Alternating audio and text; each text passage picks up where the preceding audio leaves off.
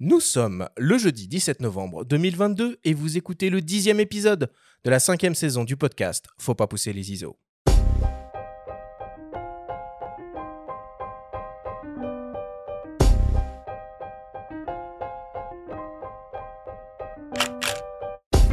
Bienvenue sur Faut pas pousser les ISO, le podcast hebdo pour tous les passionnés de photos et de vidéos.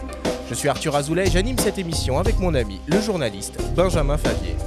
Cette semaine, nous avons le plaisir de recevoir la photojournaliste Laurence Jay pour une grande émission au coin du feu. Avec elle, nous allons revenir sur son parcours, parler de son travail de photographe de guerre en Ukraine, dont elle revient tout juste de mission, mais aussi de la manière dont elle couvre les sujets nationaux. Cette émission est présentée par Canon et sa gamme EOS R, des hybrides aux performances inédites pour une créativité sans limite.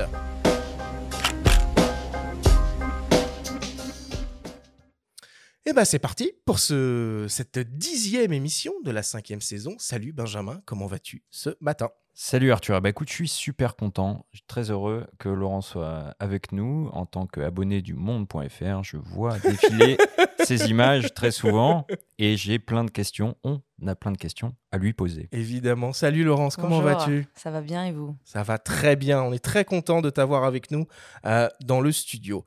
Peut-être euh, avant de démarrer, on va quand même te, te présenter à nos auditeurs, euh, pour ceux qui ne te connaîtraient euh, pas encore. Alors Laurence, tu, tu as commencé à travailler dans l'univers de la mode, après avoir été diplômée en commerce international.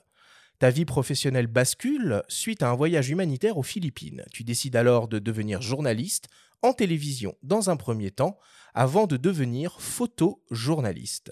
Pour la suite, on vous propose d'écouter le photojournaliste Patrick Chauvel, que nous avons contacté, et qui nous raconte de son point de vue tes débuts en tant que photoreporter. Je crois qu'elle faisait un stage dans une boîte de prod qui s'appelait Tac Press, qui appartient à M. Texero et qui euh, fait des grands reportages pour la télévision. Donc, on, moi, j'étais là comme réalisateur. Je rentrais d'un reportage pour Tac Press et il y avait cette euh, jeune fille blonde assise à un bureau qui, en fait, cherchait les reportages, euh, arrangeait les coups, euh, téléphonait à droite à gauche. Enfin, C'était son boulot d'assistante. Et elle avait un appareil photo euh, de touriste euh, éclairé euh, sur, sur son bureau. Et à un moment donné, elle m'a interpellé en me disant Vous êtes photographe Voilà, et elle m'a demandé des conseils, en fait, sur son appareil et sur le métier. Donc, euh, j'ai découvert une jeune fille qui avait envie de, de passer à, à autre chose et qui voulait devenir euh, photoreporter. Donc, j'ai trouvé ça très chouette. Donc, euh, je lui ai donné des conseils. Après, on est devenus on est devenus potes. donc, on a été boire des coups ensemble dans Paris. Et puis, en fait, je l'ai amenée au 61, où là, d'un coup, elle a rencontré toute la bande de, fous furieux. Et donc, voilà, comme c'est une fille qui est curieuse et qui aime bien, euh, qui a un bon rapport avec les gens, elle, elle est devenue pote avec Rémi Ourdan et, et d'autres journalistes qui étaient là. C'était un peu l'endroit où on se retrouvait tous, au bar de Rémi. Voilà, et à partir de là, je l'ai un peu moins vue parce que moi je partais, elle a commencé à, à bosser, puis d'un seul coup, à ma grande surprise, j'ai vu sa signature arriver de plus en plus, et j'étais très très content pour elle. Je me suis dit, bah voilà, ça c'est une fille au moins qui a de la suite dans les idées. Et j'ai vu la progression de son travail aussi, elle travaillait de mieux en mieux en photo, elle est très sobre, elle est à, hauteur d'homme, si je puis dire. Et, euh, et c'est pas pour rien que le monde l'a choisi tout le temps, hein, parce que le monde, ils savent très bien euh, faire leur choix de, de, photographes qui, sont efficaces. Et en plus, elle a cette qualité, ça je l'ai vu parce que je, l'ai croisée à Baghouz, c'était le dernier carré des djihadistes il y a quelques années en Syrie. On s'est retrouvés euh, plusieurs fois là-bas. On était un peu coincés par les Kurdes qui, qui voulaient contrôler la presse. Et à un moment donné, on s'est retrouvés sur un toit où il y avait comme une sorte de photo opportunité organisée par les Kurdes, qui nous agace prodigieusement euh, parce qu'on préfère être libre de travailler comme on veut. Et on était à, à peu près à un kilomètre et demi, deux kilomètres du front, mais on, on voyait les bombardements de l'endroit où on était. Et donc j'ai pu discuter un peu avec elle. Et sur le plateau, où il rassemblait les prisonniers et faisait le tri, elle m'avait raconté qu'elle avait réussi à rentrer en contact avec une Française qui était encerclée à l'intérieur de Baghouz, euh, et avec qui elle, était, elle maintenait un contact téléphonique en espérant à un moment donné tomber nez à nez avec elle quand elle sortirait.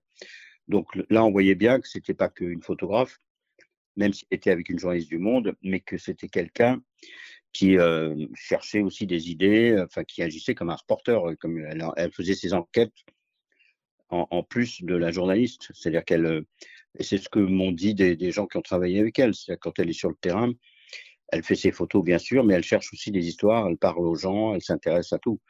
Donc voilà, c'est devenu une vraie reporter photographe il retrace pas mal euh, le, parcours. Euh. c'est vrai. Je dois beaucoup à Patrick Chauvel. C'est ton mentor un petit peu, tu dirais? Il m'a vraiment donné envie de faire ce métier. Je, franchement, je, l'ai rencontré effectivement chez TAC Press, euh, une agence qui m'avait donné ma chance alors que j'avais aucun, aucune expérience dans le journalisme. Et il m'a vraiment donné envie de faire ce métier. J'ai beaucoup écouté ses conseils. Il m'a fait, me présentait à beaucoup de gens qui m'ont abreuvé en fait de, leurs histoires et qui m'ont vraiment donné envie de, tenter. Et je lui dois énormément. Sans cette rencontre, je ne sais pas si je, me lance dans ce métier. C'est vraiment un homme très généreux et effectivement, on s'est croisé à Barouz. c'est trop marrant. J'adore croiser Patrick sur le terrain. J'aurais aimé le croiser en Ukraine. Bon, on n'était pas dans les mêmes zones, mais c'est quelqu'un que j'admire énormément, dont la carrière me fascine. En tout cas, si tu le croises au 61 la prochaine fois, tu pourras lui demander un portrait de toi. Euh, il nous a confié. C'est un bar créé par Rémi Ourdan, euh, grand reporter au ah Monde, qui, est un, qui est un mec extraordinaire, qui est souvent un bailleux, qui est, qui est une grande plume du, journal Le Monde, qui a, mm. qui a, fondé ce bar, qui est un petit peu un, repère de, de, grands reporters. Donc Patrick Chauvel, Jean Hatzfeld. Ce serait trop ah bah, il y a souvent une actualité. D'ailleurs, il, il, va y avoir une expo là sur l'Afghanistan. Non, c'est un, un, endroit fantastique. Et donc, si tu croises la prochaine fois Patrick, il nous a confié qu'il a euh, un très beau portrait de toi. Ah. Euh, de cette rencontre à Bagouze, ah, apparemment, ou Barousse, comme on dit. voilà. Euh, où tu ressembles à Brigitte Bardot, paraît-il. Ah. Voilà. D'accord. Mais j'ai un peu, je crois, saoulé tout le monde à Barousse parce qu'à un moment donné, et Patrick aussi, parce qu'en fait, j'avais mis un. J'avais une écharpe jaune. Et toutes les femmes qui sortaient de l'État islamique étaient en voile noir total. Donc en fait, on me voyait de loin, quoi. Donc je pense que j'ai gâché quelques photos sans faire exprès. je m'excuse de tout cela. Alors je reprends ta petite bio. Tu effectues tes premiers reportages en 2013. Centrafrique, Irak, Syrie, Israël, Palestine, Grèce. Des destinations où tu te rends à plusieurs reprises. Dès l'année suivante, tes photos sont projetées à Visa pour l'image. En 2016, ton reportage Au trouble, effectué en Israël et en Palestine, fait l'objet d'une exposition au Festival international de photojournalisme. Basé à Paris, tu couvres également l'actualité nationale. Tu as notamment mené un travail au long cours sur les migrants, intitulé Welcome, en suivant les protagonistes depuis leur traversée de la mer Méditerranée jusqu'à leur quotidien en Europe. Tu as aussi effectué un travail important sur le lent et difficile retour à la vie des victimes des attentats du 13 novembre. Ta couverture de la crise sanitaire en France est récompensée d'un World Press en 2021, le troisième prix dans la catégorie information générale. Tu as aussi reçu le prix Polka Magazine en 2017 et le grand prix du festival Les femmes s'exposent en 2020.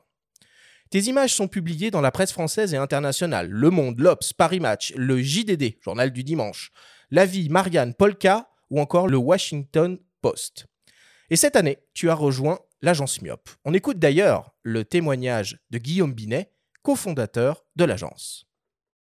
On a la chance depuis à peu près un an d'avoir Laurence dans le groupe des photographes de Myope. Euh, on connaissait bien sûr son travail, qui est souvent publié par le journal Le Monde, dont elle partage euh, la grande rigueur journalistique. évidemment, ça, nous a plu. Euh, on apprécie vraiment son approche des sujets. Elle est entière, elle est sans concession, sans artifice, et très très proche de ces sujets. Mais là, je pense que je, je, vous apprends rien. Ce que nous, on a réellement découvert, on s'en doutait un petit peu, c'est une femme d'une énergie remarquable. Et dans notre métier, c'est très, très précieux. Euh, et euh, c'est d'autant plus précieux dans un groupe parce que cette énergie peut infuser et, euh, et, donner envie à ceux qui, de temps en temps, ont un petit coup de mou de, de, de recommencer et de, et de travailler. Parce que Laurence travaille tout le temps elle est tout le temps à la recherche de quelque chose, tout le temps à la recherche d'un sujet. Euh, quand elle a travaillé sur le, le la pandémie, euh, c'est sans commande qu'elle a commencé à arpenter Paris, vide. Elle en, a eu un World Press. Euh, les commandes sont venues après. Laurence met l'énergie du début, elle active les choses. Dans un groupe, c'est important. C'est important car l'énergie se transmet. Euh, pendant longtemps, Laurence était travaillé seule, elle n'avait pas, pas d'agence, elle a choisi de nous rejoindre. J'espère qu'elle est contente. En tout cas, nous, on est très fiers et très heureux de pouvoir partager avec elle nos envies, nos idées et la suite de, de nos carrières photographiques et de l'aventure de l'agence euh, qui a besoin de l'énergie de tout le monde. Et, euh, et on sait que Laurence, euh, on a à revendre et que, voilà, on espère que les années à venir seront riches. Bon, bah voilà pour cet impressionnant curriculum vitae et, ces, et ces deux témoignages. Ça a changé quelque chose pour toi, le fait de rentrer dans une agence?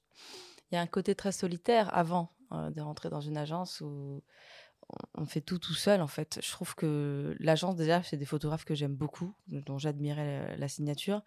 Donc euh, j'étais très contente de, rejoindre un collectif. Et il y a quelque chose que j'avais moins euh, anticipé, c'est le côté d'avoir quelqu'un qui peut gérer pour nous les demandes euh, de photos, d'interviews, de d'expositions. Et, c'est très, très, très pratique, ça. Et j'ai beaucoup de conseils, justement, de, donc d'Antoine et Colline qui gèrent l'agence et qui, m'aident beaucoup, qui m'enlèvent aussi beaucoup de charge mentale, parfois à répondre aussi, du coup, à ma place, à, à certains. Parce que je peux pas toujours répondre. Et moi, les mails s'accumulent et je, je ne. Enfin, en fait, j'ai je les zappe un peu. Enfin, parce qu'en fait, euh, quand on est sur le terrain. Une, maladie récurrente, hein, ça, hein, chez les photographes. Hein.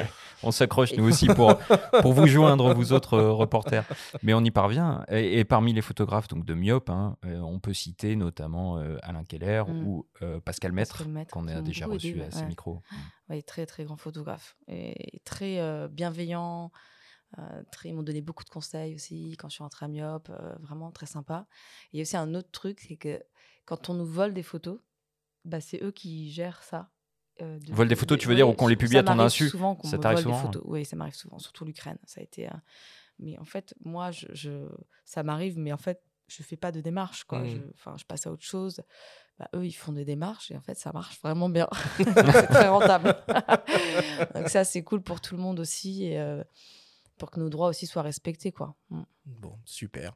Alors, au cours de cette émission, euh, nous entendrons également les, témoignages. Alors, du photojournaliste hein, Patrick Chevel qui va, qui va revenir, mais aussi de Dimitri Beck, le directeur de la photographie euh, de Polka Magazine, de Nicolas euh, Jiménez, chef du service photo au quotidien Le Monde, et de la photojournaliste Véronique de Viguerie. Voilà pour cette grande introduction de cette dixième émission. On attaque, comme d'habitude, avec le Flash Actu.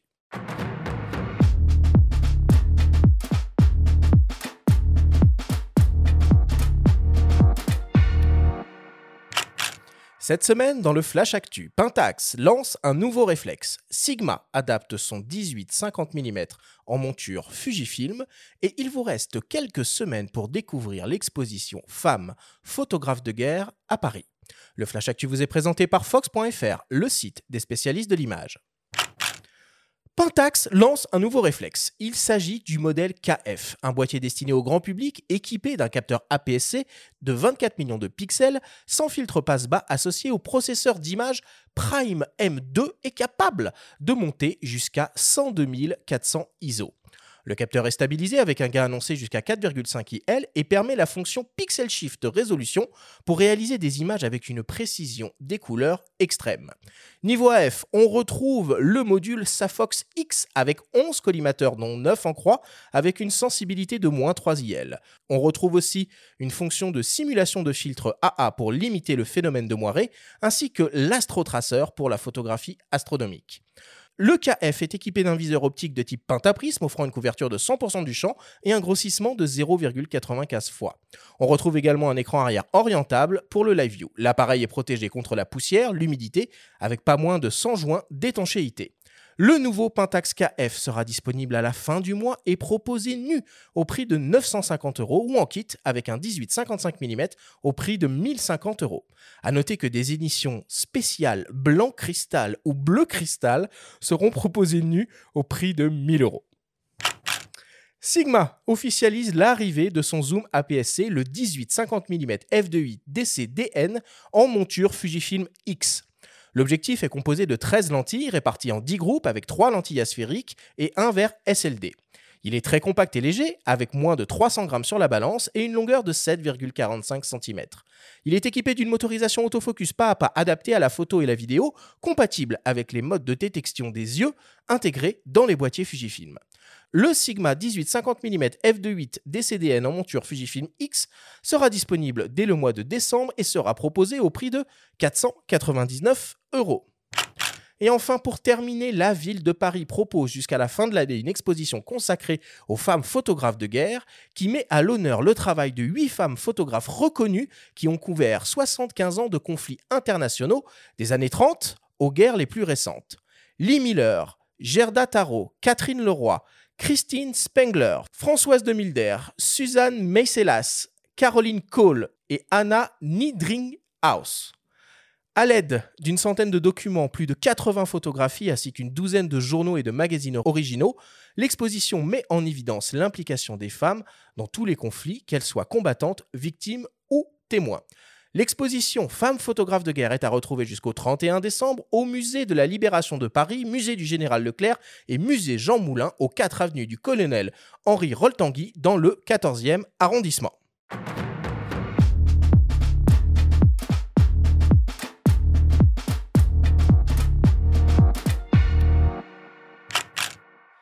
Voilà pour l'actu cette semaine. Euh, Benjamin, ôte moins d'un doute, j'ai l'impression qu'on est revenu 10 ans en arrière là. Ah oui, c'est un peu retour vers le futur que, que, que nous fait Pentax là, euh, parce qu'en fait, il n'y a rien de nouveau sur ce, ce- ce boîtier-là. Non mais Ouais. un réflexe grand public Ouais, ouais. avec des vieilles techno à 1000 balles, c'est du délire. Ouais, c'est très bizarre. Euh, on voit pas beaucoup Pentax hein, depuis, euh, depuis quelques mois. Là, ils ressortent un boîtier qui est en fait sorti il y a quelques années. Il s'agit du K70. Donc, ils font du neuf avec du vieux. Édition bleu cristal quand même, non peut-être? Ouais, ouais. Alors, je, je ouais, j'irai pas plus loin dans les commentaires. Je vous invite à aller regarder une vidéo de nos confrères de DP Review euh, qui font une présentation du boîtier qui résume plutôt bien les choses. Et que vous parliez anglais ou non, vous apprécierez, je pense, euh, leur humour. En tout cas, moi, ça m'a bien euh, fait marrer. Non, mais plus sérieusement, on attend de Rico, donc qui détient Pentax, des, des produits un petit peu plus originaux, comme ils savent le faire avec les, les, com- les compacts euh, Rico GR. Bah qui- oui, même s'ils sont très sens, imparfaits, ont un certain charme, et ont une, une valeur ajoutée. Ils et peuvent une être à raconter quoi. Oui, ou une vraie utilité. C'est-à-dire que c'est des boîtiers très compacts qui, qui, euh, peuvent loger dans la poche avec un capteur euh, assez grand, euh, donc qui peuvent compléter ou remplacer un smartphone. Et là, c'est cohérent. Sortir un Pentax comme ça, déjà vu en 2022, je crois que j'ai pas besoin de rajouter. Quoi. Hmm.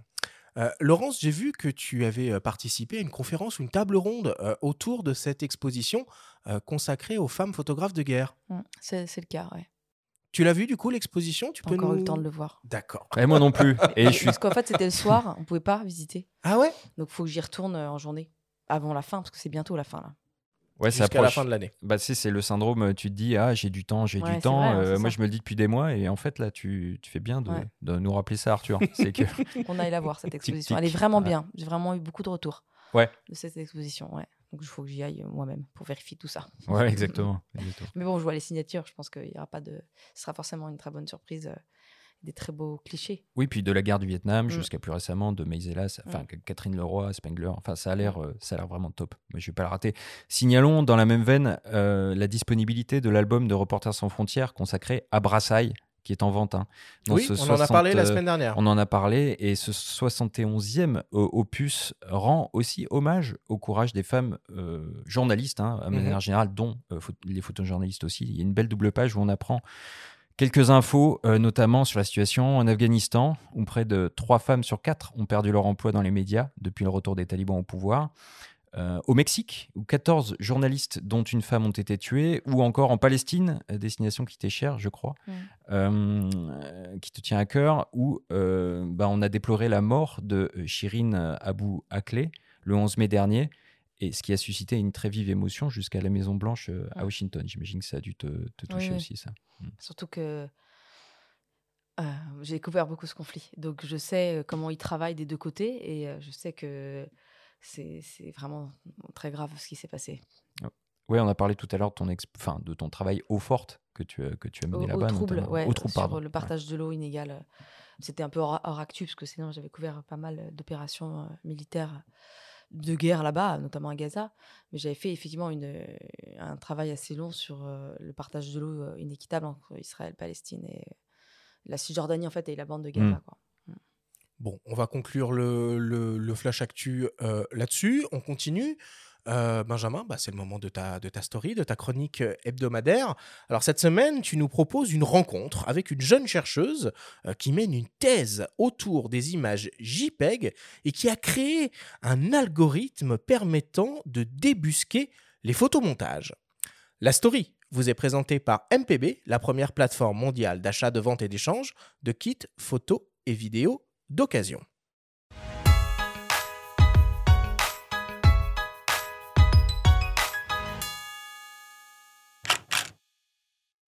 Tina bonjour. Bonjour. Vous êtes euh, chercheuse à l'École nationale supérieure Paris-Saclay. Vous menez bien ça.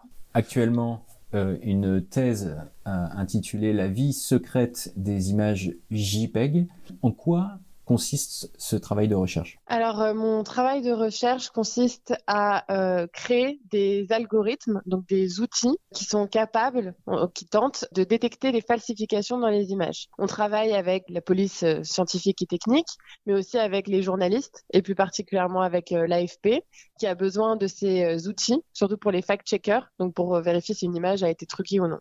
Quel a été le déclic qui a mené à cette conception? Comme tout étudiant qui souhaite euh, obtenir un doctorat. Euh, je, me suis rapprochée d'un laboratoire de recherche, donc euh, celui où je suis actuellement, et, et donc de Jean-Michel Morel, qui est un grand mathématicien qui travaille donc en traitement d'images, qui a fait pas mal de, d'outils différents comme des bruitages euh, d'images et de vidéos. Il m'a proposé donc de travailler sur la détection de falsification dans les images, donc dans une grande base de données d'images, d'avoir un outil qui était capable de dire quelles images sont truquées et, lesquelles sont authentiques, car c'était un projet qui était lancé par euh, l'ANR, l'Agence nationale de recherche en France. Donc euh, mmh. tout a commencé comme ça. Vous dites dans un entretien notamment que vous avez accordé à, à Télérama.fr que vous aimez décrire souvent la vie ou la mue d'une image numérique comment est-ce qu'on pourrait concrètement euh, décrire un petit peu la manière dont fonctionne cet algorithme alors oui, j'aime beaucoup parler, euh, mais à n'importe quel public, de la vie d'une image numérique, parce que déjà euh, le grand public, dès la primaire, je pense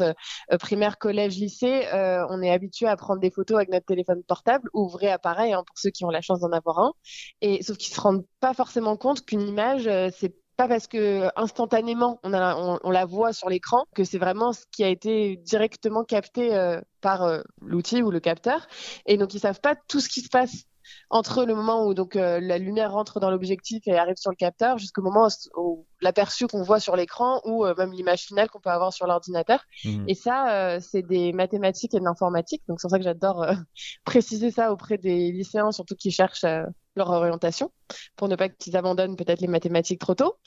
Et, euh, donc euh, la vie euh, d'une image numérique, c'est donc une suite d'opérations mathématiques qui est appliquée à chacun des pixels de l'image pour former l'image, donc pour passer de quelque chose qui n'est pas joli, qui n'est pas esthétique, qui n'est même pas coloré au départ, mmh. à, des vraies couleurs, puis quelque chose de plus joli, quelque chose de corrigé. Si par exemple l'objectif a des défauts, on a des algorithmes qui sont capables de corriger ces défauts, pour ensuite stocker l'image euh, sous par exemple donc format euh, JPEG, ce qui est le sujet de, ma thèse, c'est euh, bah, de savoir comment a été stockée une image, c'est-à-dire avec quels paramètres, et ensuite de savoir si localement dans l'image on a des anomalies de cette compression-là pour en détecter donc des falsifications. Au-delà de la nécessité de, développer ce type d'outils, et pour arriver à développer ce type d'outils, est-ce qu'on n'a pas failli quelque part? Alors moi je trouve qu'encore plus c'est important d'avoir ce genre d'outils parce que ça permet euh, d'expliquer comment euh, est créée une image. Parce que tant qu'on a l'impression que tout va bien sur un sujet, on ne le creuse pas forcément. Et donc euh, bah, cette connaissance de ce qu'est une image va rester dans le domaine de bah, photographe et euh, comme moi euh, chercheur en, en traitement d'image et c'est dommage. Par contre oui, ça montre bien que euh, il y a quelque chose qui aurait pu être fait en amont et qui n'est pas fait. Si au départ on avait fait on avait rajouté par exemple une sécurité, donc ça c'est possible, hein, il faudrait le faire. Je crois qu'il y a des appareils photo qui vont s'y mettre. Mmh. Leica et Nikon qui vont rajouter des contenus pour permettre d'authentifier qu'une image appartient à leur caméra. Donc ça, c'est bien. Mais ça n'empêche qu'il faudra toujours avoir des outils pour être capable de détecter s'il y a du faux, parce que une image, euh, elle va avoir une vie très très longue qui fait que on peut perdre ces informations en cours de route. Donc soit on vivrait dans un monde parfait où tout appareil aurait ce contenu d'authenticité qui lui serait rattaché. Et Hmm. donc, peu importe, donc tout serait très robuste. Donc, peu importe l'image que vous regardez, vous savez à quel appareil il appartient, même pas à quelle marque d'appareil, mais à quel appareil. Donc, ils seraient tous comme des armes en fait. Ils seraient tous euh, enregistrés quelque part, euh, comme la balistique des armes à feu. Et si on veut pas arriver euh, à ça, donc si on veut, je sais pas, un peu d'anonymat quand on poste une image sur un réseau ou autre, il faut qu'on ait des outils pour savoir ce qui est vrai ou non, sans avoir à remonter à la personne qui l'a posté. Vous êtes photographe, des photographies de votre chien, notamment pour, dans le cadre de vos recherches, pour avoir des images brutes aussi, des données brutes pour, pour, euh, les analyser, les travailler. Est-ce que vous parvenez malgré tout à vous détacher de cette grille d'analyse et à apprécier des photographies numériques sans arrière-pensée? Ah oui, moi, je, moi, quand je vois une image, euh, je n'ai aucune euh, arrière-pensée. Les images retouchées, ça me dérange pas du tout. Euh, Je, je deviens pas parano quand je regarde des images. Mon outil, je suis ravie quand ça marche sur les, sur des images que bah, je vois sur Twitter, etc. Mais je sais que ça, ça va jamais empêcher les gens de créer du faux ou même de, de, de mentir ou quoi que ce soit. Donc c'est pas le but. Le but, c'est vraiment de montrer qu'il existe des outils. C'est pas de vaincre les photomontages du monde. J'adore la photo. J'adore même euh, traiter les photos. J'aime beaucoup euh, faire le traitement donc a posteriori à partir de l'image RAW. Pas forcément de manière artistique, plus peut-être technique. Donc c'est possible, mais, mais ça m'amuse quand même. J'ai peut-être un œil un peu plus euh, spécialisé pour euh, voir tout ce qui est bah, traces de compression. J'arrive plus trop à aller au cinéma, par exemple, parce que je vois euh, la qualité qui n'est pas parfaite dans, les- dans Mm. certaines zones de l'image. Et, et pareil, bah, des photos que je vois sur Internet, parfois elles me piquent plus les yeux à moi que d'autres, peut-être, c'est vrai. Et d'ailleurs, je renvoie à nouveau à, cette- à cet entretien que vous avez accordé euh, à, à teleramo.fr où euh, on voit bien ces traces de compression euh, avec la feuille froissée. L'exemple de la feuille froissée euh, est assez parlant. C'est ma plus grande fierté de ma thèse, je pense. c'est pas trop dans le domaine de recherche, mais oui. En tout cas, mon algorithme est facile à expliquer parce que l'analogie marche vraiment pas mal, ouais. En tout cas, merci beaucoup euh, de nous avoir accordé euh, cet entretien, euh, Tina. Merci beaucoup Bonne à vous. chance dans vos recherches. Merci.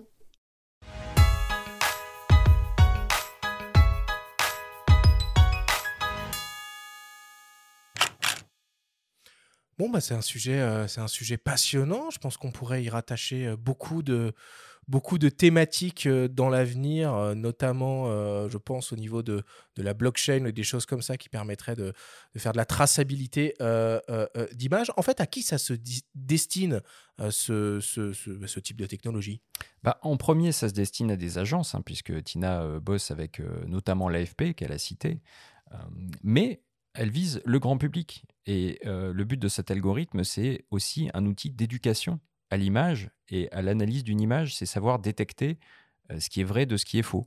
Mhm. Euh, tout est parti en fait d'une vidéo qui était diffusée sur Twitter aux États-Unis. On voyait une jeune lycéenne qui avait réchappé d'un massacre en fait, déchirer un papier, déchirer la Constitution américaine. En fait, Tina, en voyant cette séquence, a eu un doute.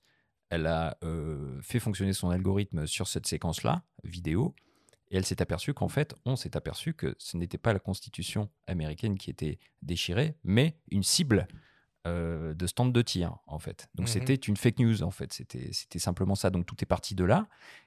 Et ce qu'elle veut faire avec son algorithme, qui est euh, mis à disposition du grand public, hein, on mettra des liens euh, sur notre site, il y a weverify.eu, où on peut suivre toute l'évolution de leur recherche sur ipol.im, ipol.im. Vous pouvez utiliser les images qui sont proposées sur le site ou charger vos propres images et vous verrez, en appliquant cet algorithme, les contours euh, d'une éventuelle retouche en fait, qu'il s'agisse d'ajout de bruit, qu'il s'agisse euh, d'un un floutage excessif ou euh, d'un ajout, en fait, tout ça apparaît euh, sous une forme euh, assez flagrante en fait. Ok. Euh, Laurence, tu as connaissance de- d'outils euh, de ce, de ce genre au monde? Euh, au monde, non, je, je ne sais pas. Peut-être euh, qu'ils connaissent, euh, je n'en ai pas la moindre idée. En tout cas, c'est très utile pour vérifier euh, la véracité d'une photo et d'une information. Ah oui, c'est même, euh, je pense, nécessaire. Bon, on avait beaucoup parlé ici de l'épisode euh, Ben Dixon, hein, qui Ouais. avait euh, secoué euh, Visa pour l'image et froissé Jean-François Leroy. On est revenu avec lui là-dessus en septembre. Il a toujours pas digéré, on le comprend. Euh, mais peut-être que ce type d'outil servirait aux équipes de Visa, puisque c'est assez facile à utiliser, pour euh, ne pas se faire avoir, même par les plus grands photographes. Parce que finalement, euh, le doute est partout. Toi, tu... Est-ce que tu te dis d'ailleurs, est-ce que tu pars du principe qu'il faut douter de tout? Il faut vérifier les informations qu'on reçoit, ça c'est certain. Euh, pour certains prix, on doit envoyer les RAW, le brut. des Exactement, images. ouais. Il vérifie si on a trop retouché ou si on a. En fait, c'est pas qu'on a trop retouché, si on a enlevé un élément d'une image, comme on peut faire sur Photoshop. Mhm. Euh, les, les personnes peuvent être disqualifiées, par exemple. Le WordPress notamment. Ils ont, on doit envoyer des RAW euh, pour, parce qu'ils ils ont eu des précédents. Il y a un historique au WordPress aussi, un avec une série de photos prises en Belgique à Charleroi qui était, euh, Mm. bah, qui était trafiquée, mais on l'a su, on l'a su bien après. C'était plus une question de mise en scène. À Alors, mise en scène, des C'était de la mise en scène, c'est encore autre chose. Ouais. Ça, c'est encore autre chose, mais de toute façon, il faut vérifier ces informations. Le monde a un service, les décodeurs, qui vérifient les informations et qui, qui traquent aussi les fake news, comme AFP, comme euh, presque tous les grands sites. euh, Check News aussi sur Li- Libération, je crois. Euh, après, est-ce qu'ils utilisent cet outil? Je ne sais pas. À l'AFP, vous avez dit que oui. Bon, je- les autres, je ne sais pas. Non, les décodeurs, apparemment, donc oui, ça a été créé en 2014, effectivement, Mm. sur, sur le monde.fr. Et eux, ce qu'ils vérifient, c'est principalement les déclarations de personnalités et d'organismes publics Ah oui. et les rumeurs qui circulent en ligne. Pas spécifiquement La- la les photo. images, en fait. ouais, Ouais, bien Donc, sûr, euh. Les photos, on sent, mais c'est quand même étonnant, hein, finalement. sous- c'est compliqué parce que on peut tout dire à une photo. Euh, Moi, j'ai eu des photos qu'on m'a du coup volées ou prises et avec une légende qui, aberrante. Une légende, euh, une photo euh, prise en France. et alors, enfin, prise en Irak, pardon, qui est indiquée avoir été prise en France. Bon, c'est très grave, ça. Ça, il n'y a pas de retouche photo ou quoi. C'est juste une information qui. On m'a volé une photo, on a mis une autre légende. Ça, c'est aussi un autre risque. C'est pour ça qu'il faut se fier au- quand même aux sites euh, presque qui ont pignon sur rue, enfin Le Monde ou euh, grands journaux. Moi, mes sources d'information, c'est c'est principalement ça. Et bien sûr, mes, mes contacts personnels dans les zones où j'ai besoin d'avoir des informations. Et, et toi, du coup, en termes de, de- de post-production et de retouche, tu te permets quoi et qu'est-ce que tu te permets pas? Pas grand-chose. hein. Je suis pas une pro de la retouche. Euh, Ouais. Très honnêtement, c'est- j'y travaille. hein. On m'a- même dit de plus euh, y aller. Mais j'y arrive. En fait, il y a un truc, je bloque quand ça ne ressemble pas à ce que je vois en vrai. D'accord. Et euh, il y a plein de photographes qui ont une très belle signature euh, au niveau de la retouche, c'est magnifique, mais euh, c'est des zones parfois où j'étais aussi au même moment et en fait je reconnais pas l'endroit. En fait, ça me, me- ça m'énerve un peu. J'arrive pas à franchir ce cap. Et je pense que peut-être que je devrais peut-être pousser un peu plus, mais je n'ai pas encore le, le talent pour ça. Euh, et je ne sais pas faire disparaître euh, quelque chose d'une photo, par exemple. Je, je suis sur Photoshop, moi j'utilise plutôt Lightroom. Enfin, je sais pas. Disons que je pense que je pourrais essayer de le faire, mais je Ouais. n'arriverai pas à le faire. Enfin, ça se verrait. Enfin, je, moi, je suis vraiment dans le l'information. Enfin, l'image doit ressembler à ce que j'ai vu avec mes yeux. Et donc, euh, C'est pour ça que tu ch- choisis la couleur, principalement ouais, je bosse en couleur. Mais le, le noir et blanc, c'est plus pour titre personnel que j'en fais euh, de temps en temps. Mais euh, je, je ne travaille pas en noir et blanc. Je travaille en couleur parce que ça ressemble à ce que j'ai vu. Mais c'est intéressant, oui, ce que tu dis, parce que même, par exemple, la bataille de Mossoul, tu Oui. étais certainement comme beaucoup de Ouais, photojournalistes. c'est là dont je parlais. justement. Moi, je me souviens du parti pris d'un photographe euh, danois, Jan Greup, qui est un Ouais, gars absolument ouais. extraordinaire et qui avait pris le parti de faire des panoramiques noir Ouais. et blanc Ouais, sur ouais, toute, euh, toute la bataille presque. Donc son travail ressortait, forcément. Après, c'est une manière d'édulcorer un petit peu une certaine On peut faire, surtout perception. avec la lumière, faut quand même le dire. La lumière à Mossoul, à la bataille de Mossoul en juillet, elle était euh, dure, très, très, très dure. Euh, C'était. euh, Donc là, c'est sûr que le noir et blanc, genre, enfin, je sais que c'est un vrai, une vraie pensée, mais parfois, ça, ça peut aider aussi dans les zones où c'est cramé, même en Ukraine. Là, c'était parfois compliqué. Bon, moi, de toute façon, j'ai une signature colorée. euh, on m'appelle aussi parce que je fais de la photographie, euh, euh, actu- enfin, comment dire, De news, comme on aussi, dit. euh, pour- Mm. notamment là pour l'Ukraine. C'était quand même du news que j'ai fait pour, pour le journal Le Monde, mais pas pour ma retouche, quoi. En tout cas, j'ai pas encore cette signature-là. J'essaye de, de chercher, je, mais je change d'avis tellement souvent que je, je n'arrive pas à trouver ma signature euh, propre, même si j'y travaille. C'est laborieux pour moi la retouche. Je pense qu'il faudrait que je fasse une formation en vrai. Ok. Merci Benjamin pour, euh, pour cette story, euh, une fois de plus, une fois de plus passionnante. On fait une petite pause, une petite respiration avant d'attaquer donc cette grande discussion au coin du feu, même si on a déjà un petit peu commencé, avec la photographe Laurence Jay. Vous êtes passionné de photographie et vous ne voulez travailler qu'avec les meilleurs équipements? Les objectifs RF et RFS sont l'avenir de la photo et de la vidéo. Ils offrent une qualité et un fonctionnement supérieur grâce à une technologie exceptionnelle. Profitez d'une offre exclusive de remboursement pouvant aller jusqu'à 1000 euros pour tout achat sur une sélection d'objectifs RF Canon. Valable jusqu'au 31 décembre 2022, c'est l'occasion ou jamais. Alors, dépêchez-vous. Pour connaître la liste des produits éligibles et profiter de cette offre, rendez-vous sur le site canon.fr slash hiver 2022. Nous sommes de retour avec la photographe Laurence Jay pour une grande émission au coin du feu.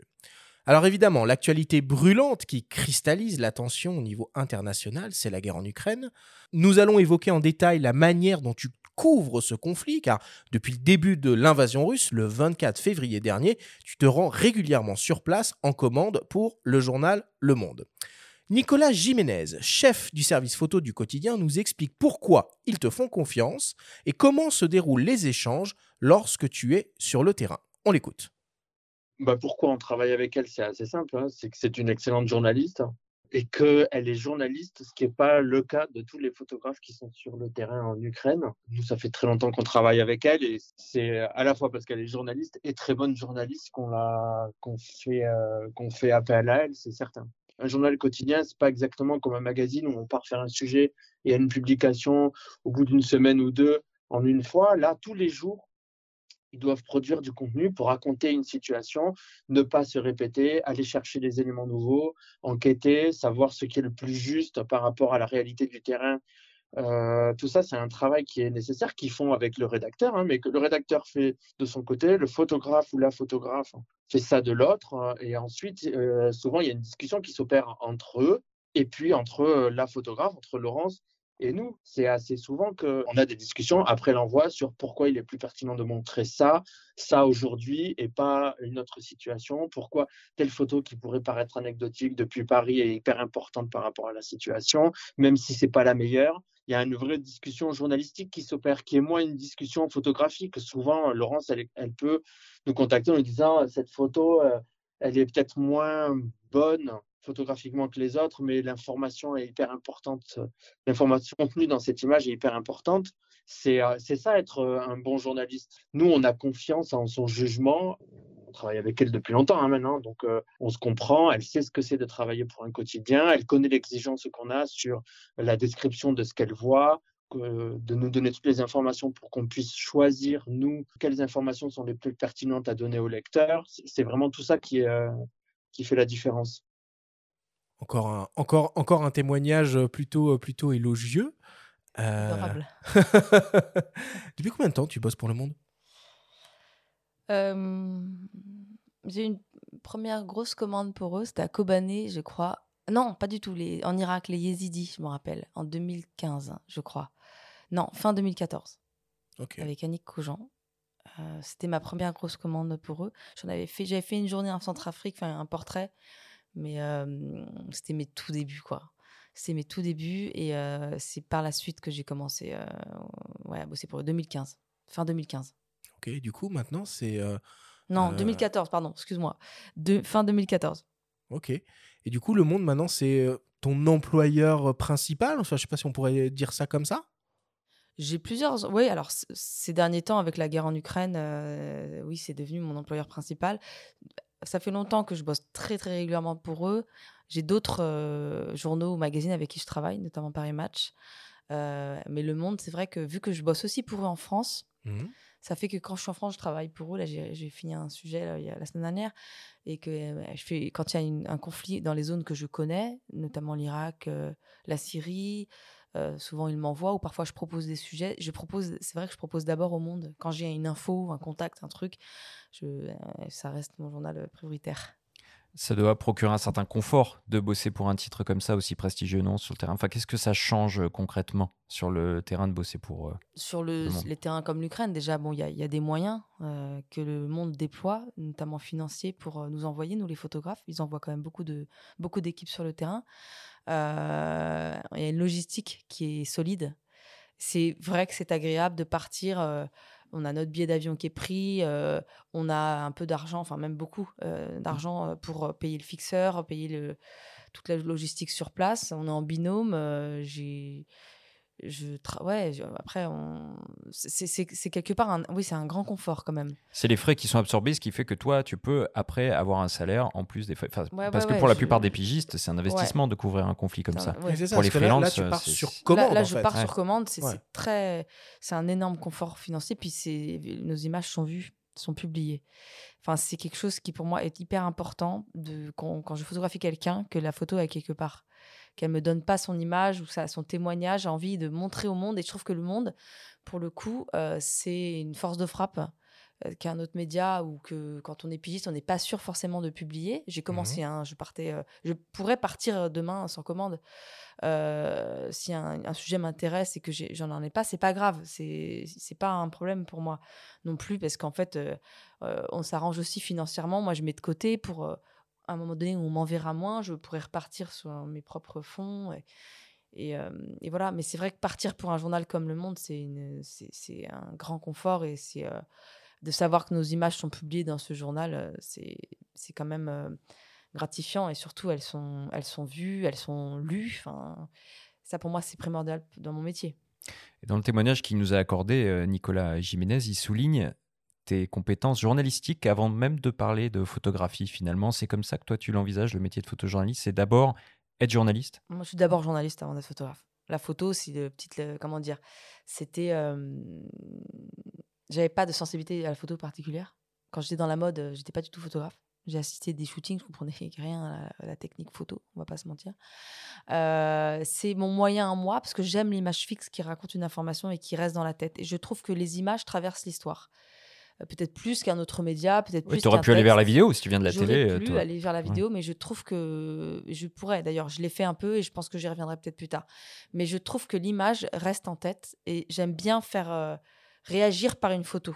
Et vu que moi, ça marche sur moi, je pense que ça peut marcher sur d'autres. Je, je, pense que l'image fixe parle à beaucoup, beaucoup plus de gens. Ils sont peut-être plus sensibles, ils vont peut-être pas lire un texte, ils vont peut-être pas prendre le temps et et une, photo, euh, parfois on me parle de photos, des gens que je connais pas forcément euh, très bien, que je croise dans des festivals. On me parle euh, d'une photo qui les, que j'ai prise, qui, qui, les a marqués, que ce soit les prisonniers de Daesh en, Syrie ou ce genre de choses. Et je trouve que du coup, ça, ça fonctionne. quoi. C'est. C'est mon moyen à moi, mais je suis vraiment journaliste pour le coup. Alors après, j'ai appris le cadrage sur le terrain. j'ai appris à, à faire en sorte que l'image euh, reste dans votre tête et dans la mienne. Euh, après, c'est des techniques que j'ai appris, enfin, avec l'expérience. Alors du coup, euh, vis-à-vis de l'Ukraine, donc tu y es déjà allé plusieurs fois hein, depuis le, le, début du conflit, tu dois être donc une grande euh, experte pour euh, voilà, analyser euh, les situations, les, hiérarchiser, choisir de quoi il faut parler. Est-ce que tu pourrais peut-être essayer de nous expliquer un peu les tenants et les aboutissants de ce conflit et où on en est à l'heure actuelle? Bah là, c'est intéressant en ce moment ce qui se passe parce que donc, les Russes qui ont envahi l'Ukraine en février, fin février, avait pris beaucoup de territoire un peu par surprise, hein, très rapidement. Euh, et là, ce qui se passe, c'est qu'il y a des contre-offensives ukrainiennes. Donc, il y en a une en septembre, euh, c'était soi-disant vers Kherson. Et en fait, ils se sont mis dans le Donbass. Donc, ils ont récupéré très rapidement plusieurs villages. Du coup, les Russes se sont retirés. Euh, ils étaient déjà retirés de Kiev, enfin de la banlieue de Kiev, de Boucha et d'Irpin en, avril, je crois. Il ne pas que je me trompe dans les dates. et là, Kherson, aujourd'hui, par exemple, c'était une ville qui a été prise très rapidement au début sans combat. C'est-à-dire que les Russes sont arrivés très facilement, ils ont pris la ville et ils ont contrôlé la ville. Donc la ville avait vécu sous occupation pendant quelques mois. Et, et là, face à l'avancée des Ukrainiens, les Russes se sont retirés. Donc là, c'est intéressant parce que c'est une énorme perte pour la Russie. Kherson. Parce que c'était on peut voir sur une carte, hein, on invite euh, importante. Les, auditeurs à regarder une carte en même temps peut-être euh, qu'on t'écoute, parce que pour situer un petit peu les choses, bon, Kherson c'est une ville qui est au sud, au bord de la mer Noire, qui est très stratégique. Le Donbass dont tu as parlé, qui se situe à l'est, et qui, a été pris euh, en 2014. Donc mm. tout ça, on, vous invite à regarder sinon aussi les lives hein, sur le monde.fr qui suivent la situation en temps réel et apportent beaucoup d'infos. C'est très intéressant ce qui se passe en Ukraine et la façon, quand on a su que les Russes euh, attaquait. Pour moi, la, Russie, bah, c'est une armée régulière déjà, c'est pas un groupe euh, armé. Donc, quelque part, ça fait peur. Puis, ils sont attaqués, ils sont rentrés directement. Après, il y a eu beaucoup de euh, défense euh, ukrainienne, donc il y a eu beaucoup de pertes des deux côtés, mais aussi énormément côté russe. Du, coup, ils ont adopté une stratégie qui a été de, de bombarder beaucoup plus. je parle des lignes de front, hein, je parle vraiment de Donbass, tout ça, euh, pour éviter les pertes de leur, dans leur rang. Mais malgré tout, euh, ils ont énormément de morts euh, en termes de soldats, franchement, russes. Surtout qu'ils ramassent pas leurs corps, les corps quand ils partent. Donc ça fait des plein, plein, plein de, de, soldats, de jeunes soldats ou de plus vieux qui sont Non, mais par rapport à, l'information et, ce dont parlait euh, Arthur, euh, la connaissance d'un conflit pour le, couvrir, il y a aussi euh, la connaissance en temps réel sur place. Comment tu fais pour t'informer et avoir des sources fiables sur place? Déjà, mon collègue parle russe. Emmanuel Grinspan parle russe avec qui je suis partie. La plupart du temps, dans ce conflit, il parle russe. Donc, en fait, lui, déjà, il, a plein de contacts. Donc, il, traduit beaucoup. Il nous aide beaucoup à comprendre un petit peu où est-ce que sont les Russes et tout. Il traduit même Twitter. Enfin, il, traduit tout. Et on a des cartes.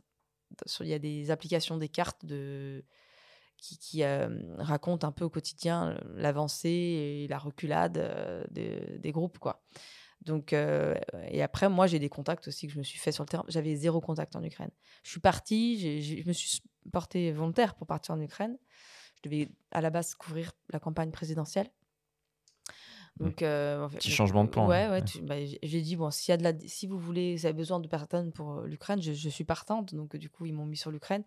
Mais je me suis fait des contacts assez rapidement. Donc, euh, ça permet de savoir où ça en est dans un peu plein de villes.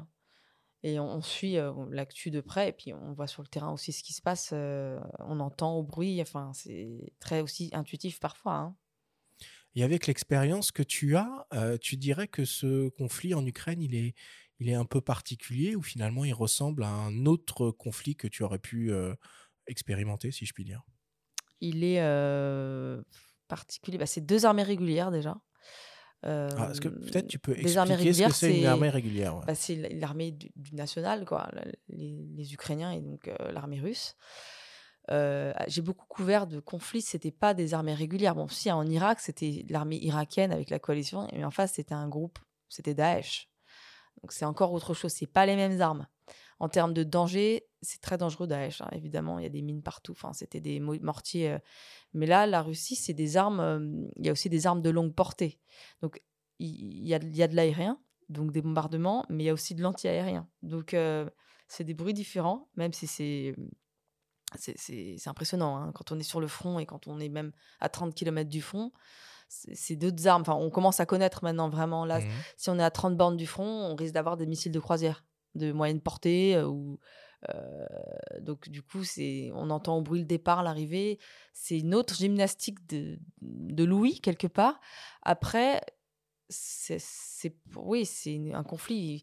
Il, il ressemble pas aux autres, mais en même temps, ça, les, les guerres se ressemblent quand même toutes, quoi. Euh, Il y a des, enfin, je sais pas comment expliquer, quoi. C'est le- là quand j'étais dans le Donbass en, en mai avril, enfin en mars avril. euh, c'était la Russie qui venait, qui attaquait. Il n'y avait pas la Mhm. contre-offensive encore. Donc c'est un risque qui est encore différent. C'est-à-dire qu'on est quand même sous une pluie d'obus, quoi. Il faut faire attention. C'est un autre risque. Et le danger de l'aérien, personnellement, j'ai j'ai toujours eu des grandes craintes de ce danger-là. Et je trouve que le, oui, il est, c'est- il est peut-être parfois de grande intensité quand on est proche de- vraiment de la ligne de front. Quoi. Il faut, faut se cacher, en fait. Il faut, faut attendre que ça passe un peu dans une cave. Oui, mais euh, même Kiev est bombardé d'ailleurs. même Kiev est de- bombardé. de mais- temps en temps. c'est- vrai que quand j'y suis allée, là, mon dernier voyage, le premier jour où on arrive à Kiev, le matin, euh, une frappe euh, de russe s- près de l'hôtel. Donc, euh, au début, en plus, j'ai pas. Il y a une sirène, mais une sirène, on est tellement habitué aux sirènes, on va pas s'abriter. euh, dans le, on n'a pas, enfin, j'ai pas le réflexe de m'abriter parce que moi, il faut que je fasse des photos. Et puis en vrai, je dormais. Je me suis réveillée, je me suis dit, oh, bon, je me lève, je me lève pas. Bon, je me suis pas levée, il était très tôt. Et ensuite, j'ai entendu des explosions. Mais je me suis dit, vu le bruit, je pensais que c'était des anti, de l'anti-aérien, c'était les Ukrainiens qui tiraient. En fait, je suis quand même descendue au petit-déj et en fait, là, j'ai vu la vitre euh, vibrer vraiment. Donc là, je savais que c'était une frappe. Donc c'était. euh, du coup, je suis partie euh, photographier euh, les lieux bombardés qui étaient vraiment proches de notre hôtel. Euh, ouais, ça c'est vrai, mais j'ai du mal à me sentir en danger. C'est un peu particulier. C'est comme si c'était autour de moi, que je me sentais pas visée. Je, peux travailler du coup sans problème. mais effectivement, c'est même qui a fait bombarder, mais qui a fait une grande ville. Donc je me dis quand même, ça, ça tombe.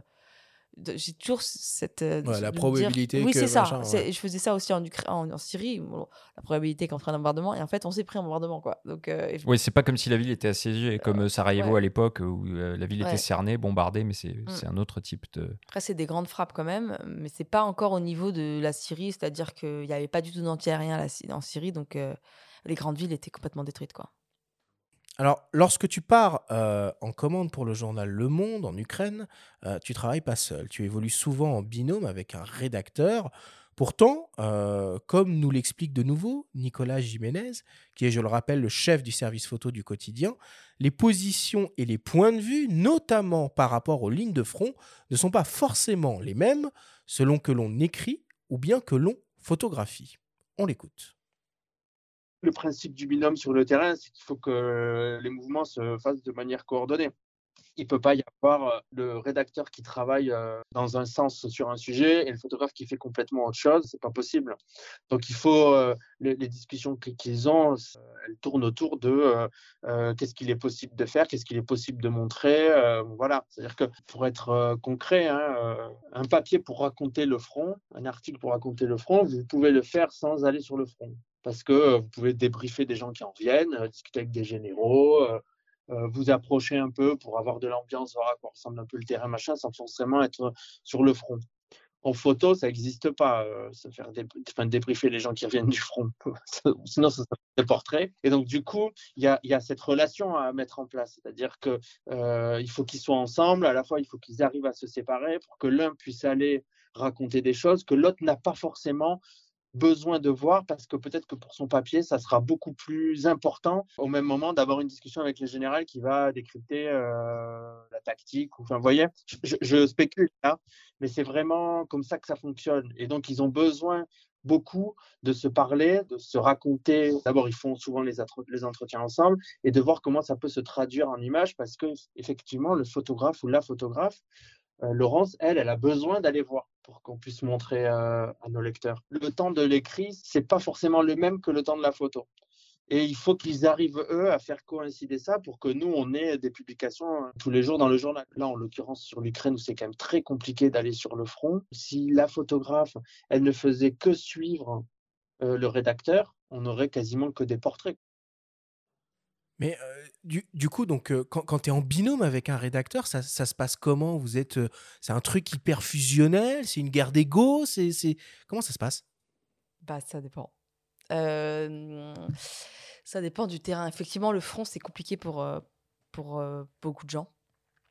Parce qu'en fait, c'est dangereux. Le front en Ukraine est particulièrement dangereux, comme ce que je disais tout à l'heure. Ouais. Les Russes, au moment où on y était, ils attaquaient beaucoup, beaucoup, beaucoup. Franchement, c'est, c'est, euh, ça, ça, ça, ça bombarde vraiment souvent. Donc, c'est un peu aléatoire. Donc, euh, je comprends que ça puisse empêcher, enfin, que, que certaines personnes ne souhaitent pas y s'y rendre. C'est totalement légitime. Mais du coup, c'est vrai que nous, on a quand même besoin d'y aller un peu, quoi pour raconter. Donc moi, je me suis séparée plusieurs fois de mon rédacteur qui ne voulait pas y aller pour... euh, il préférait rester en ligne arrière. Euh, mais je pense que c'est pas simple de, de la séparation quand même. Dire, en, en moi, j'ai aucun problème à bosser seul. Mais parfois, c'est pas simple. De... J'ai senti parfois que il voulait quand même venir en même temps. euh, il voilà, après, après, il a compris qu'il fallait pas qu'il vienne, il fallait plus qu'il reste derrière et que et que du coup je, je m'y rende seule. Après, je lui débriefais mes journées. C'est vrai qu'on rencontre vraiment des, personnages et on voit vraiment ce qui se passe quand on est devant. Quoi. C'est, pour moi, c'est vraiment important de l'avoir en photo. Que la vie continue, que les soldats tiennent leur position, ce genre de choses. Il faut quand même aller les voir pour s'en rendre compte. On peut pas toujours croire ce que nous disent des gens qui ne sont pas sur le front, qui, qui racontent le front sans y être, ou des généraux qui peut-être ont leur intérêt personnel, enfin leur intérêt euh, militaire de, de raconter quelque chose. C'est bien d'aller voir sur place, quoi. Mais on peut se séparer. Moi, je, je- c'est mieux de se séparer parfois plutôt que. Oui, parce que c'est l'école euh, CAPA, du coup, c'est euh, aller au plus près pour euh, finalement témoigner, euh, témoigner d'un conflit en tant que photographe. Mais ça veut dire, si tu prends la décision d'aller sur le front, le fixeur, il vient avec toi, il reste avec le rédacteur, ça doit créer aussi des, Je viens, il vient avec moi. petites que tensions. hein. Mon collègue parle russe, il n'a pas besoin de, de traducteur. Mmh. Euh, moi, j'ai besoin de traducteur. euh, je trouve mes contacts sur place, donc il est venu avec moi. Puis du coup, j'ai bien fait attention qu'il voulait venir, qu'il euh, Oui, parce que tu prends une responsabilité, Mm. forcément, quand tu prends cette décision. Ouais, c'est dur pour moi de prendre cette décision. Après, il voulait vraiment venir. Le chauffeur voulait venir aussi, mais on l'a, il est venu, mais on l'a, je l'ai, il nous a attendus, euh, quand même pas sur le front, quoi, un peu plus loin. Quelqu'un, un militaire m'a amené sur le front. Euh, et dans la ville, euh, je voulais pas que mon chauffeur, qui était génial, euh, prenne trop de risques non plus. Mais hum, c'est nécessaire d'y aller. Et je pense qu'il y a des, des rédacteurs, c'est pas leur truc et c'est pas grave en fait. Ils n'ont pas envie de prendre de risques. Je comprends, c'est flippant. Franchement, moi aussi, je parfois ça, c'est faut réfléchir quoi. C'est pas une décision anodine. Donc, euh, du coup, c'est pas grave si on se sépare, mais parfois ça peut être la personne n'a pas envie de se séparer parce qu'elle se dit que ah, j'aurai des trucs peut-être qu'elle n'aura pas, ce qui est le cas. Mais au final, il, faut, il faut se séparer. Moi, je me suis séparée beaucoup, parfois de mon confrère, et on a quand même très bien travaillé ensemble. Et toi, tu vas donc parfois sur le, sur le front au plus près, donc c'est important d'être accompagné aussi pour comprendre, surtout si tu parles pas la langue, parce qu'il faut quand même que tu apportes des informations liées aux images. Tout à fait. Donc, euh, quelle est la part de rédaction dans ton travail, de- d'écriture de, légendes ou de renseignement de données IPTC, je sais pas, avant d'envoyer tes, Bah là, je, tes je photos note ou- euh, tout. Je note euh, l'identité, je note euh, ce qui se passe. euh, je, je raconte. Et souvent, je fais, quand je suis seule, je fais un gros mail où j'explique. Et ça m'est arrivé aussi d'avoir des commandes sans, faute, euh, sans rédacteur. Et du coup, là, je fais, euh, je fais les interviews, je fais un verbatim, en fait. Euh, si j'avais le courage, je pourrais l'écrire toute seule, l'article, parfois. Mais pas forcément sur l'Ukraine, hein, sur d'autres terrains. Mais je ramène toutes les infos. Et je vérifie. hum, je vérifie beaucoup les infos sur le terrain. Et dans quel ordre ça se passe du coup? Est-ce que c'est d'abord la photo et après le texte? Ou c'est d'abord le texte et le sujet et toi qui vas chercher la photo pour l'illustrer? Ça dépend. Ça dépend quel terrain, ça dépend. euh, ça peut être les deux en même temps. hein, Mais euh, parfois, il avait des interviews, euh, je, je venais pas parce que c'était pas. J'avais plus intéressant à faire sur le terrain, vraiment. Ça dépend. Mais au début, on reste avec lui pour comprendre le sujet, savoir de quoi on va parler. Et puis, moi, en écoutant les interviews, je peux avoir des idées de photos. Très important de savoir ce que les gens racontent pour euh, pouvoir le raconter après en images. Donc, euh, c'est comme ça que je travaille. euh, mais j'ai pas de problème à partir seule avec le traducteur ou le fixeur pour euh, raconter le Donbass. fallait aller sur le terrain. Il fallait pas rester à 30 km du front parce qu'on voit rien à 30 km du front, à part les missiles de moyenne portée. Il, faut, il faut se rendre proche, il faut parler aux gens qui sont restés, qui ont décidé de rester. Après, on trouve des stratégies. Il est quand même venu parce qu'on a fait des sujets sur dans les abris antinucléaires. Bah là, il n'y a pas grand risque. hein. Donc, du coup, où la route est un peu euh, tendue, mais une fois qu'on est sur place, on va dans l'abri. Donc là, du coup, euh, il n'y a pas de problème. On peut bosser ensemble sans souci et trouver des histoires tous les deux. Et quand moi j'ai besoin, je j'y vais, puis, puis voilà. Et là, on évoque ton binôme avec euh, Emmanuel euh, Greenspan, mais il y a aussi euh, d'autres binômes euh, qui sont envoyés par le monde en même temps. On, peut, on pense à Rémi Ourdan et Laurent Van der Stock, par exemple. Euh, Est-ce que vous vous coordonnez les uns les autres? Est-ce que vous vous briefez euh, pour éviter euh, de faire des sujets redondants? Bah, on a une rédaction en Mm. chef qui place aussi les équipes. On parle de l'actu ensemble. Parfois, on, on discute ensemble aussi. Mais on n'est jamais dans la même zone. Moi, j'ai croisé Rémi quand même à Kiev, parce qu'on est arrivé par Kiev. Pareil, il, il a une façon différente de travailler que lui. Il fait plus de, fr- il fait plus de front, par exemple. Il est très habitué à la ligne de front. C'est quelque chose. de- il est, je pense, très très calme. Euh, mais j'ai pas bossé avec lui en Ukraine. Euh, Il y a d'autres rédacteurs. Quoi. Il y a, on se coordonne, mais c'est plutôt la rédaction en chef qui nous coordonne en fait. Même le service photo qui nous coordonne. Alors au début du conflit, euh, on l'a vu hein, évidemment sur, sur les images, il y avait énormément, énormément euh, de journalistes euh, qui étaient présents en Ukraine. Bon, j'imagine que ça s'est un petit peu euh, euh, calmé au fil des mois. Néanmoins, il y a quand même une grosse pression médiatique. Du coup, comment vous, comment tu gères tout ça? Est-ce que c'est la, course à l'exclu? Est-ce que c'est vous faites tous la même chose parce que tout est important? Comment ça se se passe tout ça? Il y a beaucoup de confrères, beaucoup, beaucoup, c'est vrai. hein. J'ai croisé plein de copains partout. Mais Le pont d'Irpine, on l'a vu dans tous les sens, Ouais, par exemple. Je l'ai hein. pas fait, moi j'étais dans le sud, mais ouais, ouais, le pont d'Ir- bah, il y a des... De toute façon, l'accès est limité, donc euh, les journalistes se retrouvent au même endroit. S'il y a un bombardement la nuit à Kiev, le lendemain, quand le couvre-feu est levé, tout le monde va y aller. Là, quand je suis allée à Kiev pour les- la frappe euh, à côté de l'hôtel, pas, pas très loin, bah, j'ai croisé des, des gens que j'avais croisés en Syrie, euh, un que j'ai connu au Canada, euh, un super photographe. Enfin, c'est drôle, mais on se croise rapidement hein, parce qu'on prend nos photos, on travaille. Euh, tu peux revenir sur ta question J'ai oublié. Ma question, c'est du coup, comment ça se passe avec les autres journalistes? Est-ce que euh, l'objectif pour toi, pour le monde, c'est euh, de ramener des choses différentes qu'on n'a pas forcément Oui, oui, vues partout? Ou c'est au contraire de dire, bon, bah voilà, c'est hyper important, il faut le faire comme tout le monde? Non, moi j'aime bien ramener des histoires et euh, c'est ce qui est drôle, c'est que parfois on trouve un angle euh, en discutant avec un, un confrère ou en, ou en regardant autour de nous et, euh, et on fait des photos et après beaucoup de journaux vont faire le sujet après après nous, ça nous arrive ou alors nous on va avoir un reportage qui va nous marquer ou on va discuter avec des même ou des civils quoi. Enfin, on trouve les idées vraiment sur le terrain quoi. Mais après il y a une logique. La guerre, j'en ai beaucoup couvert, enfin pas beaucoup, mais j'en ai couvert quelques-unes. Il y a des, des choses qui sont redondantes. Le on genre peut de pas, euh, marronnier, quoi. Par exemple, des, pas des marronniers, mais enfin, euh, par exemple, on peut pas aller au front, donc on voit pas le monde de mort. Bah voilà, donc on va à la morgue. C'est un réflexe. On va à la morgue, on va parler à la personne, et après il va nous montrer. En fait, on voit un amas de, de, de, de- de corps. euh, donc on se rend compte aussi de, de, de l'importance de ce conflit et de, des, des dégâts, en fait. Parce qu'on on peut pas toujours. euh, les- donc on se croise un peu tous, quoi. Et euh, il y a des logiques. Enfin, on se retrouve beaucoup sur le terrain avec les confrères. Mais par exemple, le train, qui, les gens qui se quittaient sur le train à Odessa, à Kiev, partout. hein, mais euh, moi, je l'ai fait avec des, des confrères photographes. On est même allés Hmm. ensemble. Je, je ressens pas ce. Pourtant, tu as la pression du quotidien. C'est- le la monde, pression c'est du quotidien, mais j'ai jamais ressenti une pression avec des autres photographes. Moi, j'aime bien bosser avec euh, des gens de télé, de, de photos, parce qu'en fait, on a les mêmes aussi besoins. Peut-être moins que bah, ce qu'on disait tout à l'heure sur la, presse écrite, on n'est pas forcément obligé de s'approcher. Nous, on est quand même obligé un peu d'y aller. Euh, du coup, euh, mais j'aime bien travailler en- ensemble. J'aime bien. euh, Après, je suis pour le monde, donc je peux pas prendre toujours quelqu'un avec moi, ça c'est sûr, parce qu'on est. On est on- L'idée, c'est de- d'avoir quand même des photos uniques, quoi. Mais quand je croise des photographes sur le terrain, ou quand je suis seule, que le rédacteur il, il bosse sur autre chose, il il est en train d'écrire son article et que moi j'ai fini, enfin, je vais sortir dehors. Si je croise un confrère, on va y aller ensemble. Enfin, ça, j'ai aucun souci avec ça. Moi, je- j'aime bien au contraire. Et on parle beaucoup de l'Ukraine et c'est normal. On voit peu de choses du côté russe. Est-ce que tu cherches à y aller? Est-ce que vous cherchez à couvrir le côté russe au Le monde? Monde le, le fait avec Benoît Viking qui est basé euh, en Russie. C'est très difficile de bosser, de travailler côté russe. Il faut savoir que j'aimerais bien y aller. hein. Je, pense que là, vu que je couvre l'Ukraine, c'est pas possible pour l'instant. Mais euh, c'est très compliqué de bosser côté russe. Me disait Emmanuel, qui a une grande expertise sur la Russie, vu qu'il a vécu 20 ans là-bas, mon collègue euh, du Monde. Euh, en fait, c'est tellement mis en scène aussi, les zones de guerre côté russe, que c'est compliqué de bosser. Mais ça, ça se raconte aussi.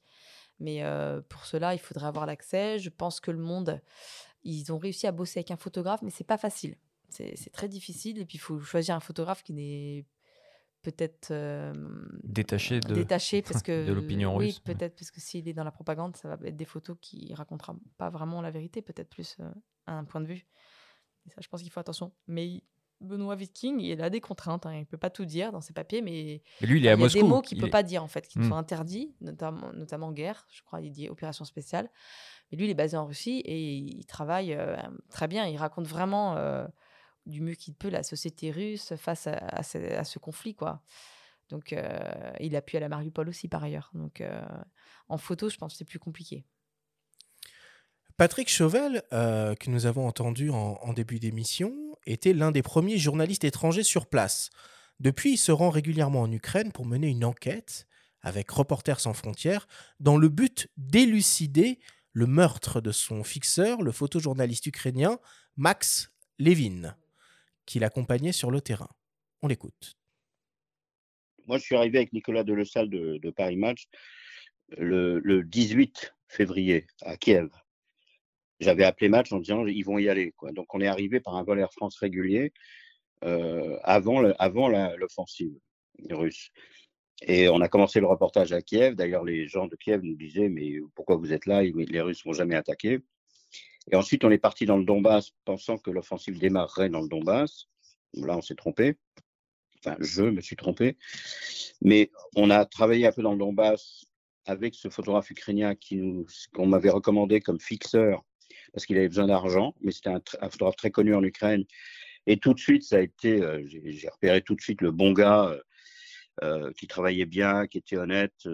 en plus, il avait une gueule de surfeur, américain. C'était vraiment un mec très sympa, très, très offensif, très courageux. Donc, on, s'est tout de suite entendu et on a commencé à bosser dans le Donbass. Je me rappelle, il roulait comme un malade de nuit, sans phare, euh, la tête penchée à l'extérieur de la Jeep parce qu'on était sur les premières lignes, les Russes n'étaient pas loin. Il fallait vraiment pas se gourer de route parce que tout est miné autour. Enfin bref, c'était euh, rock'n'roll quoi. Et il était très calme.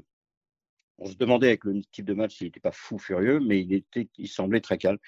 Et ensuite, quand il y a eu l'offensive sur Kiev, il nous a dit, moi, il faut que je remonte sur Kiev pour mettre ma famille en sécurité, parce qu'il a quatre enfants. Et, euh, et, du coup, on, s'est dit, on se retrouve plus tard. Nous, on est remonté sur Kiev avec le Jean de Match pour faire les combats autour de Kiev, pendant qu'une autre équipe de match était dans Kiev. Et après, je n'arrivais plus à le joindre, sa fiancée non plus. Et en fait, il avait été capturé par les Russes et il a été exécuté. Quand j'ai su ça, j'en ai parlé à RSF qui était déjà au courant parce que c'est leur métier. Et on a décidé de faire l'enquête ensemble. Et on a, trouvé beaucoup, beaucoup de preuves, beaucoup de choses. Hein. On a, on a, fait deux voyages rien que pour ça. On a rencontré ces trois femmes, on ne savait pas qu'il en avait trois, deux ex et une, une, euh, actuelle, plus ses enfants, ses amis, militaires et photographes. Et on les a invités à Bayeux. Ils sont venus à Bayeux, les trois femmes, les quatre enfants, son ami photographe, et on lui a rendu hommage. Et, et c'est pas qu'à lui, en fait, c'est pas que pour lui. Bien sûr que c'est pour lui, mais c'est aussi un hommage à la presse ukrainienne dont on parle pas assez, qui font un travail extraordinaire. Ils nous agacent un peu parce qu'ils ont des autorisations qu'on n'a pas.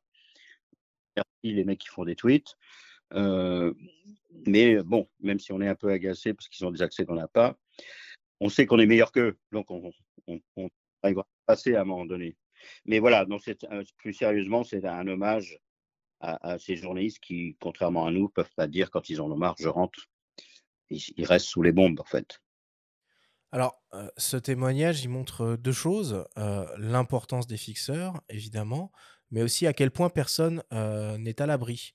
On a vu aussi, hein, avec l'assassinat de, de, Frédéric Leclerc Imhoff, journaliste de BFM TV, les journalistes sont clairement pris pour cible. Oui, j'ai l'impression. Alors, je sais pas trop l'enquête qu'a donnée sur Frédéric Leclerc, mais effectivement, il s'est pris un, éclat d'obus, c'est ça, hein, mmh. dans le Donbass. Euh, je sais pas s'il était visé ou, non, mais les, Russes, ils regardent pas. Là, le, comment Marc Lévin hein? Max Lévin. Max, Lévin, ouais. Il y a eu d'autres journalistes qui ont été pris pour cible, notamment de Sky News. Ils sont sortis indemnes, mais ils ont été pris pour cible. Alors, ah on a vu cette vidéo circuler. c'était des Russes c'était un checkpoint ukrainien? C'est la question que je me posais, parce que je ne sais pas s'il y a une mise.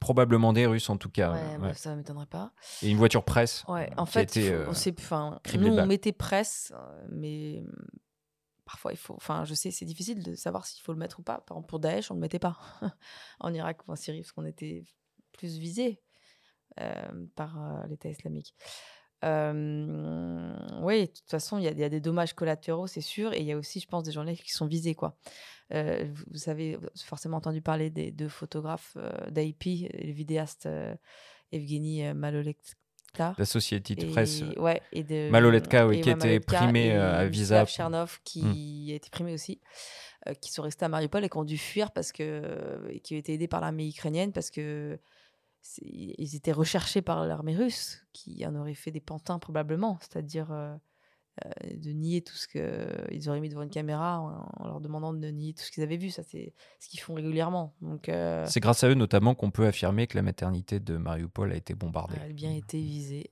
Euh, et, Contrairement à ce qu'ont dit certains politiques. Une victime de, sur Instagram, une victime de cette attaque qui a témoigné. Elle, est, donc, elle ressort ensanglantée de cette attaque, qui a témoigné du côté russe, parce qu'après, elle a été réfugiée du côté russe elle a été forcée de dire qu'il n'y a pas eu d'attaque à la maternité. Donc en fait, bon, c'est mmh. les, journalistes sont quand même l'ennemi de, de, cette guerre, ça c'est certain, de côté russe. Et toi, concrètement, comment tu, tu gères ta sécurité? Euh, Le bruit, enfin, comment dire, euh, c'est difficile hein, de, de, en avance. On ne sait jamais ce qui va se passer. Euh, Frédéric était dans un, endroit où, nous étions allés. euh, ça peut arriver. C'est en fait. euh, là, je trouve que c'était le risque était très aléatoire avec les bombardements côté russe. C'est dès qu'il y a une salve, il faut aller se planquer quoi. Moi, je regarde les murs porteurs. quand vraiment c'est proche, je vais dans un abri, enfin une cave. Souvent, c'est pas des abris par ailleurs, c'est des caves en sous-sol. On attend que, ça, que la salve passe, parce qu'il y a souvent des réponses, en fait. C'est, ils se répondent entre eux, hein, euh, c'est euh, normal. Et puis bon, les, les Russes, vraiment, ont fait tapis de bombes dans le, dans le Donbass. Donc, euh, euh, il faut, faut vraiment... c'est aussi une question de, de chance, hein, ça c'est sûr. Mais ça commence aussi par l'équipement. Qu'est-ce que tu Ah oui. portes sur place? Par exemple, Ouais. Patrick Chevel nous a confié, euh, dans, là c'est un extrait qu'on a écouté, on a longuement échangé avec lui. Il nous a confié que Max Levin, quand, dès qu'il quittait sa voiture ou dès qu'il quittait un endroit, il mettait son gilet pare-balles. Ouais, Euh, toi, qu'est-ce que faut avoir. tu portes le, le gilet, le casque euh, Tu portes le gilet, le casque quand il te faut, pas toujours. Pas toujours. Mais là, ça- on a des nouveaux gilets que le monde nous a fournis. Ça, c'est aussi un grand luxe d'être envoyé par ce journal, c'est qu'ils sont légers. Et du coup, je peux le porter plus facilement qu'un autre. Parce que pour moi, le poids est important. Euh, Ça pèse combien à peu près T'as une idée? bah, ceux d'avant, ils étaient très très lourds, hein, 15 kilos peut-être. Celui-là, Ah ouais. il pèse léger, hein, 5-6 kilos, je pense. Mais bon, plus le matos, plus le casque. euh, après, sur le- la ligne de front, je vais le porter, c'est sûr. C'est certain. Mais mm, on a aussi des trousses de sécurité, enfin des, des trousses de secours, pardon. Puis après, on voit au bruit. Moi, je reste jamais longtemps. J'ai des règles. hein. Il y a une frappe, je vais, photographier. euh, sous, euh, je reste pas longtemps parce qu'il y a souvent un, au- un autre qui arrive, comme en Syrie. Donc, euh, je fais les photos. Dès que j'ai fait les photos, euh, je m'en vais quoi.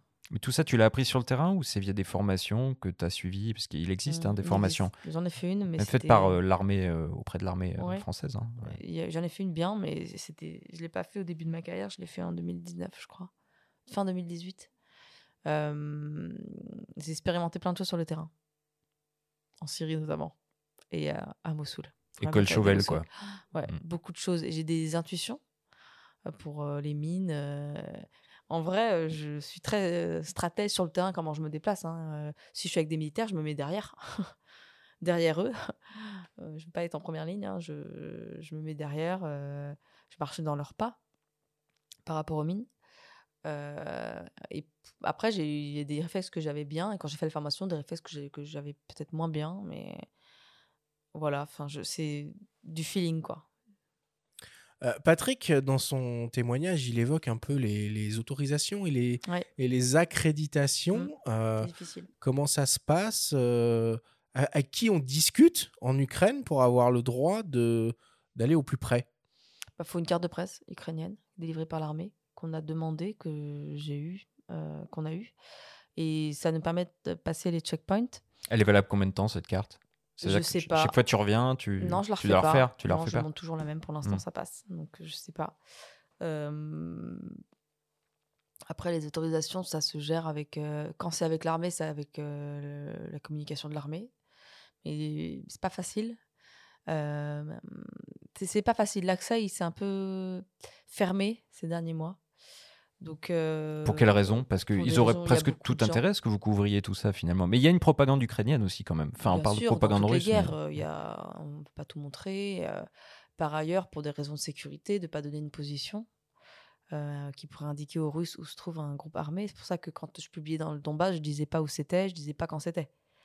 Euh, sur mes réseaux sociaux ou sur le pour le monde, fallait que je fasse. euh, J'ai dû euh, modifier quelques légendes, par exemple, euh, donner moins d'informations dans une légende. Donc, euh, pour, pour pas justement donner une indication quand c'était très récent, euh, ça, ils aiment pas du tout, ce qui est normal. Euh, il faut faire attention à ça. Ils, ont des stratégies militaires qu'ils ne veulent pas forcément dévoiler. Là, notamment, tout le monde pensait que ça allait être à Kherson, l'offensive, la contre-offensive en septembre. Bah non, c'était dans le Donbass. Du coup, tout le monde, les Russes ont dû probablement croire que c'était aussi à Kherson. Du coup, dans le Donbass, ils n'étaient pas très près. Et en fait, du coup, ça a permis à l'armée ukrainienne d'avancer plus facilement.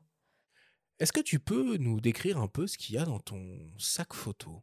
Qu'est-ce que tu emmènes avec toi?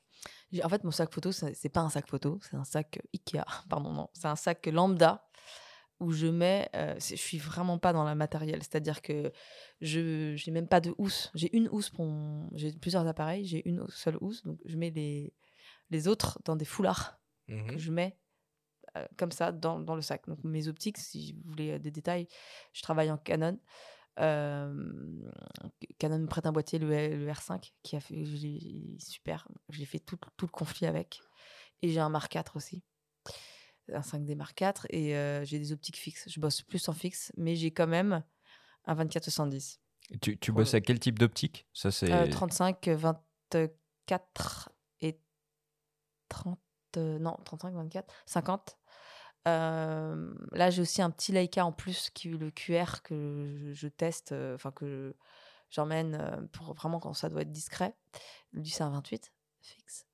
Euh, le 70-200, j'ai dû, le prendre pour un voyage, mais je ne l'ai pas sorti. En fait, c'est utile. Souvent, beaucoup de photographes le prennent parce que pour photographier de loin et tout, mais pour moi, c'est trop lourd à porter.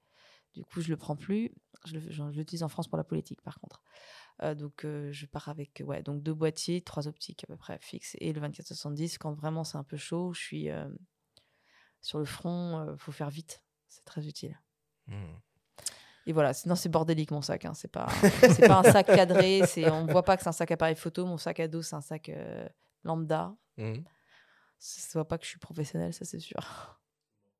On a beaucoup parlé d'Ukraine, mais euh, lorsque tu es en France, euh, bah, t'es pas en vacances. hein. Pour autant, tu couvres euh, l'actualité et certains sujets te tiennent particulièrement à cœur. Les personnes qui te côtoient, et on l'a déjà entendu, que ce soit au Monde ou à Polka Magazine, avec qui tu as souvent collaboré, soulignent cet engagement de tous les instants. Dimitri Beck, le directeur de la photographie à Polka, revient sur le prix qui t'a été décerné par le magazine en 2017, ainsi que sur différentes parutions autour de sujets réalisés dans l'Hexagone. C'était pour saluer la qualité de ce, travail et une fois de plus cet engagement euh, sur tous les fronts. Euh, nous, on a euh, depuis de nombreuses années travaillé avec elle. On avait fait la couverture avec un des sujets qui était très important, je dirais un sujet français mais aussi international. C'était les 100 jours après euh, le, le, les actes, les attentats terroristes du 13 novembre 2015. Elle est allée euh, en photographie chroniquer euh, rencontrer les survivants, les témoins, les commerçants, les voisins du Bataclan, de la belle équipe, la bonne bière, euh, tous ces, cafés, ces restaurants euh, pleins de vie. Elle allait aller voilà, raconter ce, quotidien-là. Et d'ailleurs, la, photo de couverture était un, un couple qui s'embrassait, euh, voilà pour dire qu'il y avait un retour à la vie après, euh, malgré la douleur de tous ces attentats euh, terroristes. Donc elle a souvent travaillé avec nous et, je l'avais interviewée dans le Polka numéro 50, c'est-à-dire en, en, 2020. C'était notre grande invitée de, de ce numéro-là. Et, et d'ailleurs, elle avait une citation que je trouve très forte et très importante et qui montre, qui parle bien aussi de son travail. Elle disait pour qu'une photo d'actualité reste, il faut qu'elle montre aussi de l'émotion. Et c'est ce qu'on retrouve souvent dans ces photographies, parmi le fait d'aller couvrir, d'aller sur le terrain voir les guerres, eh bien, elle va aussi raconter, faire le récit des conséquences de la guerre. Et elle avait pour nous, on avait euh, publié dans Polka aussi, ça c'était dans les numéros 32 et numéro 40 de Polka Magazine, avait suivi euh, la route et l'installation d'une famille soudano-éthiopienne qui était arrivée en France en juin 2015 et elle avait euh, suivi, chroniqué la, la, vie de cette famille qui au départ était donc un couple, un homme avec une femme et qui, qui ont donné avec un petit garçon. Ce couple-là eh bien, a eu un autre enfant qui est né sur le territoire français. C'était parler de leur installation, la difficulté. Elle les avait accompagnés au moment pour pour obtenir leurs papiers, trouver du travail. Et tout ce temps d'adaptation, elle l'avait, elle raconté. Donc c'était une autre manière de, de parler de la guerre. Tout ça, c'était vraiment merveilleux à, à raconter avec beaucoup d'humanité, tendresse et une réalité aussi des conséquences de la guerre, de, conflits qui peuvent se produire à des milliers de kilomètres de là, mais de continuer à raconter cette histoire en France, sur notre territoire, c'est de suivre au long cours ces histoires, leurs conséquences, et de les rendre humaines, être à taille humaine au quotidien, euh, proche de nous aussi, et pour peut-être mieux comprendre qui sont ces gens qui arrivent en France et qui sont parfois, euh, bien évidemment, à tort stigmatisés, qui rentrent dans le débat national euh, public. et bien aussi de, remettre un peu d'humanité, d'expliquer la complexité des situations de ces gens-là. Donc c'est ça aussi la démarche, l'engagement de, Laurent Jet dans, son travail photographique en particulier en tant que photojournaliste. Alors du coup, Laurence, pour, euh, pour informer, pour interpeller, il faut émouvoir avec l'image. Non, pas forcément, mais, mais une photo faut qu'elle ait de l'information, faut qu'elle soit très bien, pour qu'elle reste dans la tête des gens, faut qu'elle elle t'amène là où moi, enfin, une photo qui qui pour moi est importante, c'est j'essaie d'amener le lecteur là où j'ai envie qu'il voit en fait. Donc, mais il y a plein d'informations sur la photo. Donc, d'abord, la information principale, oui, c'est souvent des gens qui sont dans une émotion forte, mais si on regarde autour, il y a plein d'informations et il suffit de soigner son cadrage pour que la photo, elle, elle imprègne dans, dans votre tête, quoi. Oui, il y a une dimension esthétique quand même. On a reproché à certains d'esthétiser la misère, tu vois, comme Salgado ou autre, mais bon, finalement, euh, les photos, elles restent aussi parce qu'elles sont belles, malgré tout. En fait, il faut. Euh, oui, c'est. Comment expliquer ça euh, Une bonne photo, c'est une photo qui reste. Et pour qu'elle reste, il faut qu'elle allie à la fois le, la proportion d'une image, l'information, c'est pour moi primordial, et souvent, on est touché par les émotions. Donc, souvent, c'est des photos fortes où il se passe quelque chose. Donc, forcément, il y a de l'émotion. Donc, forcément, il y a plus de chances de connecter avec nous-mêmes parce qu'on est tous des êtres humains et, à rester, du coup, dans, dans la mémoire. Ou peut-être que c'est ta propre émotion qu'il faut mettre aussi dans la photo que tu fais. la photo en sera peut-être d'autant plus forte. quand je prends mes photos. C'est-à-dire que mmh. je suis très touchée. Une photo qui m'a marqué cette année, c'est une séparation d'une famille qui est de la gare. Donc, c'est pas des photos dur à prendre, c'est pas dangereux à ce moment-là, mais ça m'a bouleversée. De... Donc j'ai attendu, donc ils m'ont vu, hein, cette famille. Ils ont accepté que je sois là. C'est tacite, hein, et je leur ai dit bonjour, tout ça.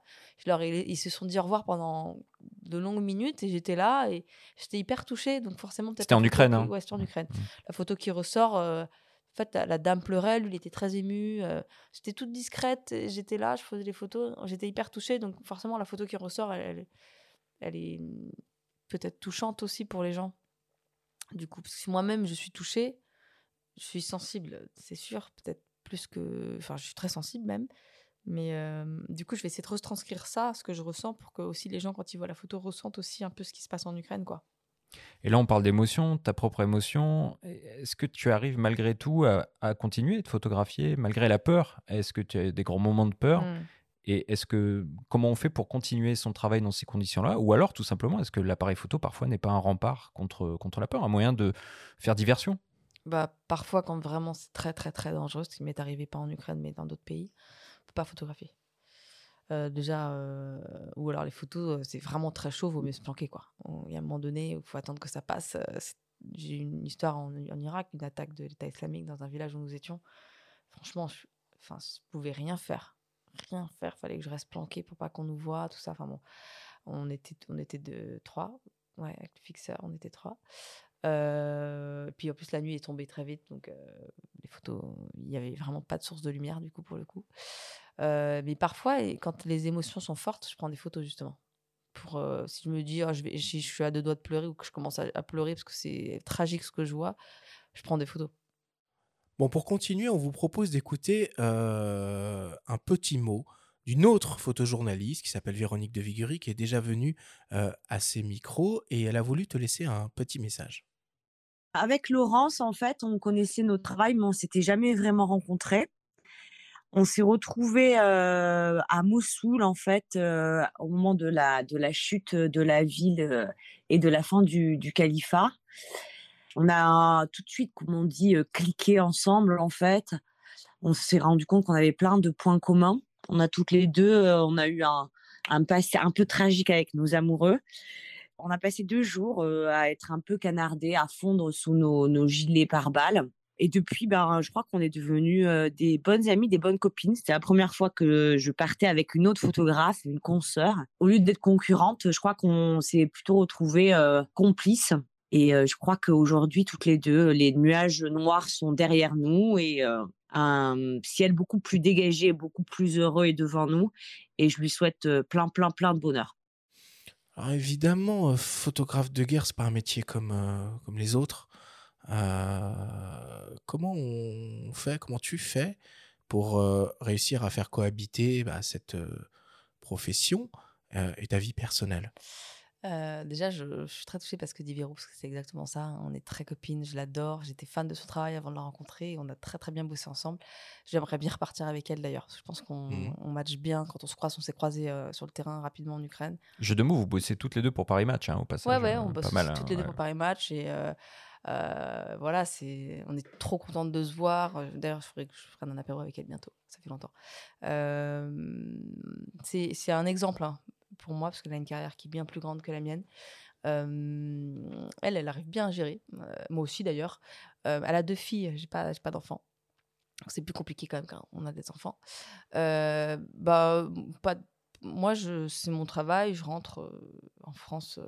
je- vis pas dans les pays en guerre. Et puis, je, suis très heureuse de travailler en bas de chez moi aussi. Donc, pour moi, c'est, je n'ai pas de, comment dire, euh, j'ai autant de plaisir à bosser en bas de chez moi qu'à bosser en Ukraine, par exemple. Et c'est pas plus dur même parfois de bosser ou de prendre des photos en bas de chez soi, d'aller à Bondy. euh, elle le dit, Véronique, elle dit qu'elle est en banlieue parisienne. Ouais. Souvent, c'est plus dur de prendre des photos que euh. Mossoul, par exemple. Mais ouais, ouais c'est, pas simple. Et puis, euh, le Covid, c'est intéressant quand il y a eu le Covid parce que c'est quelque chose qui se passait chez nous, en bas de chez nous. Donc, du coup, je trouve qu'au contraire, il faut y aller. C'est pour moi le même challenge. Au contraire, oui, c'est peut-être plus difficile parce que il faut vraiment chercher l'image c'est, et l'information. euh, mais moi, j'aime beaucoup travailler en bas de chez moi. J'ai, autant de plaisir à, exercer ce métier partout, en fait. Donc, ça, c'est euh, plutôt. euh, Bon, après, il y a des sujets qui me plaisent plus ou moins que d'autres. hein. C'est sûr que tout ne me plaît pas à fond à chaque fois. Et... Mais je, je, je ne hiérarchise pas ce Hmm. métier. Donc, en fait, mm, c'est- donc, du coup, c'est vrai que j'ai l'impression de travailler un peu tout le temps.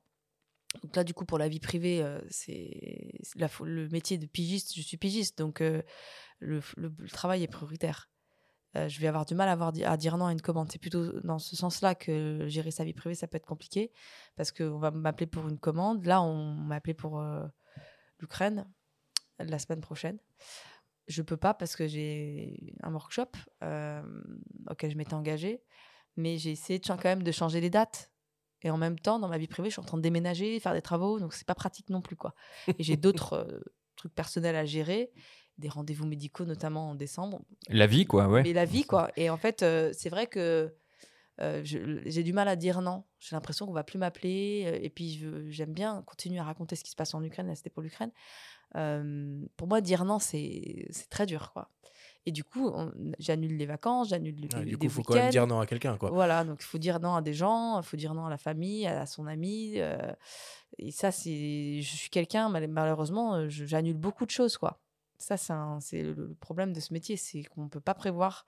Il n'y a, y a aucune routine dans ce travail, ce qui est un avantage, mais on prévoir quelque chose, c'est compliqué. Parce que là, j'ai prévu un truc à l'avance, bah, je regrette parce qu'en fait, euh, j'aurais pu aller ailleurs. Enfin, j'ai un boulot qui est tombé. Ça m'arrive très souvent, ça. Donc, j'aime pas trop m'engager, en fait, parce que c'est un métier où on peut planter, quoi. Et c'est pour ça qu'on est très chanceux de t'avoir aujourd'hui en studio. On savoure, euh, on savoure notre chance. Et est-ce que tu fais de la photo en dehors des zones de conflit? Parce que j'ai vu sur ton Instagram euh, des photos de baleines, euh, des très belles photos de paysages aussi. Ouais, j'étais en, en Islande en vacances? J'ai Ouais, adoré et faire donc ces tu, photos. tu coupes pas avec la photo une fois que tu. Je peux couper avec la photo. Normalement, je prends pas mon appareil photo en vacances. Euh, Je, je, je, j'étais pas passionnée de photo de base. Je le suis devenue, mais moi, j'ai pas eu la photo depuis que je suis petite. euh, Même si mon père faisait des photos, mais j'ai jamais eu cette curiosité-là. J'étais pas passionnée d'image du tout avant de commencer le journalisme. Donc, euh, euh, je peux ne, sortir, partir sans boîtier. Et un jour, on m'a, il se passe un truc. J'étais en vacances, enfin, un week-end. Et quand j'ai dit à la personne que j'avais pas mon boîtier, elle était hyper étonnée. Bah, en fait, euh, je peux très bien euh, ne pas prendre mon boîtier pendant longtemps. Après, euh, tout ce qui est l'Islande, les paysages extraordinaires, ça, bien sûr, je vais prendre mon appareil photo, quoi. Pour tous les jeunes qui souhaiteraient se, lancer dans ce, métier, qu'est-ce que tu pourrais conseiller? Bah, ça dépend. Si c'est photojournaliste, le conseil que je peux donner, c'est qu'il y a beaucoup de photographes, de très bons photographes, mais je pense qu'il y a ce que disait Nicolas. Ce qu'il m'avait déjà dit aussi, c'est que Nicolas Jiménez, donc mon chef au Monde, euh, faut être journaliste, c'est un plus, vraiment, je pense, pour se, vraiment chercher à avoir la curiosité de l'info. Moi, je suis vraiment arrivée par là, non pas par la photo. Beaucoup de gens qui veulent faire ce métier, qui me contactent, viennent par la photo. Je pense que le, conseil que je peux donner, c'est d'être journaliste avant d'être photographe euh, pour, euh, parce que c'est un métier quand même difficile, ou euh, qui est connu quand même pour sa précarité, même si je me considère pas comme précaire.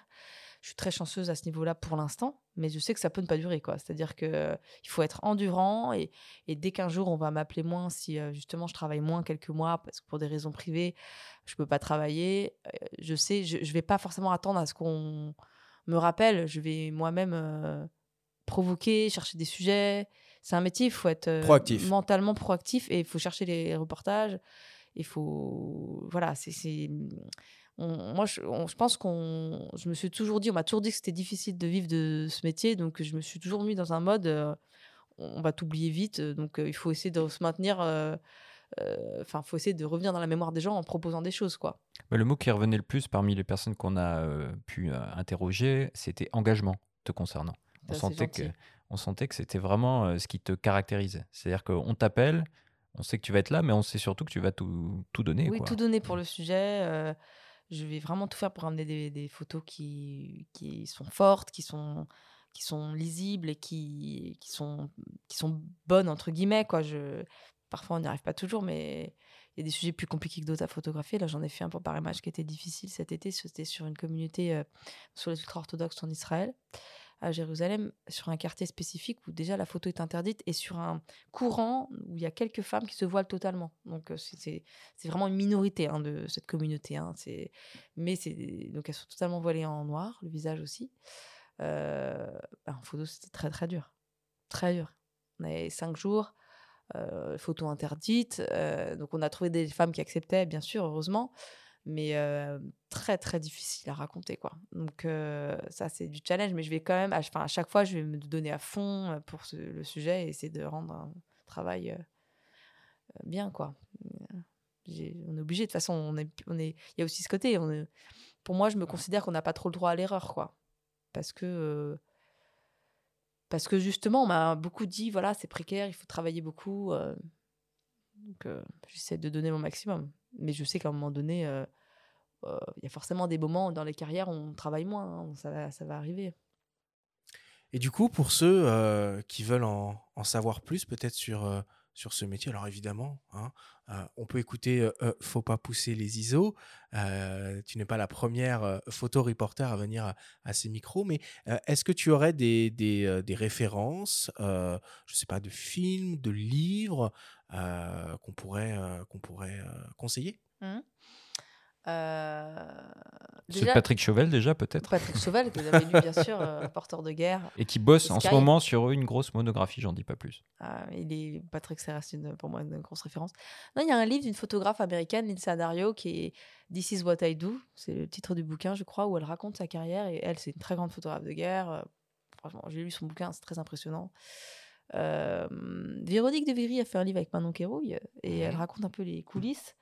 Euh, et sinon, moi, je peux conseiller aussi de faire des études. Il y a une école, euh, une école de photojournalisme, l'EMI, CFD, là, ils ont des formations justement euh, pour apprendre le photojournalisme, donc la photo et le journalisme. Donc, moi, je ne l'ai pas faite personnellement parce que j'ai pas fait d'études de journalisme ni de photo, mais je- je- j'aurais bien aimé en faire une en fait. Au final, si j'avais trouvé ma voie plus tôt, enfin bon, voilà, après chacun son parcours, mais ou même faire une école de journalisme pour se lancer dans la photo après quoi. Bon, on va conclure euh, là-dessus. Merci beaucoup, Laurence, Merci pour tout vous. ce que tu as, partagé euh, euh, avec nous. Euh, on conclut donc ce- ce- cette grande discussion au coin du feu là-dessus et on passe à la suite. Alors, bon, cette semaine, c'est un peu spécial. euh, on va pas faire, euh, va pas faire de débrief, mais euh, on va inaugurer une nouvelle rubrique qu'on a appelée Making of pour découvrir avec toi, Laurence, les coulisses de ton quotidien sur le terrain.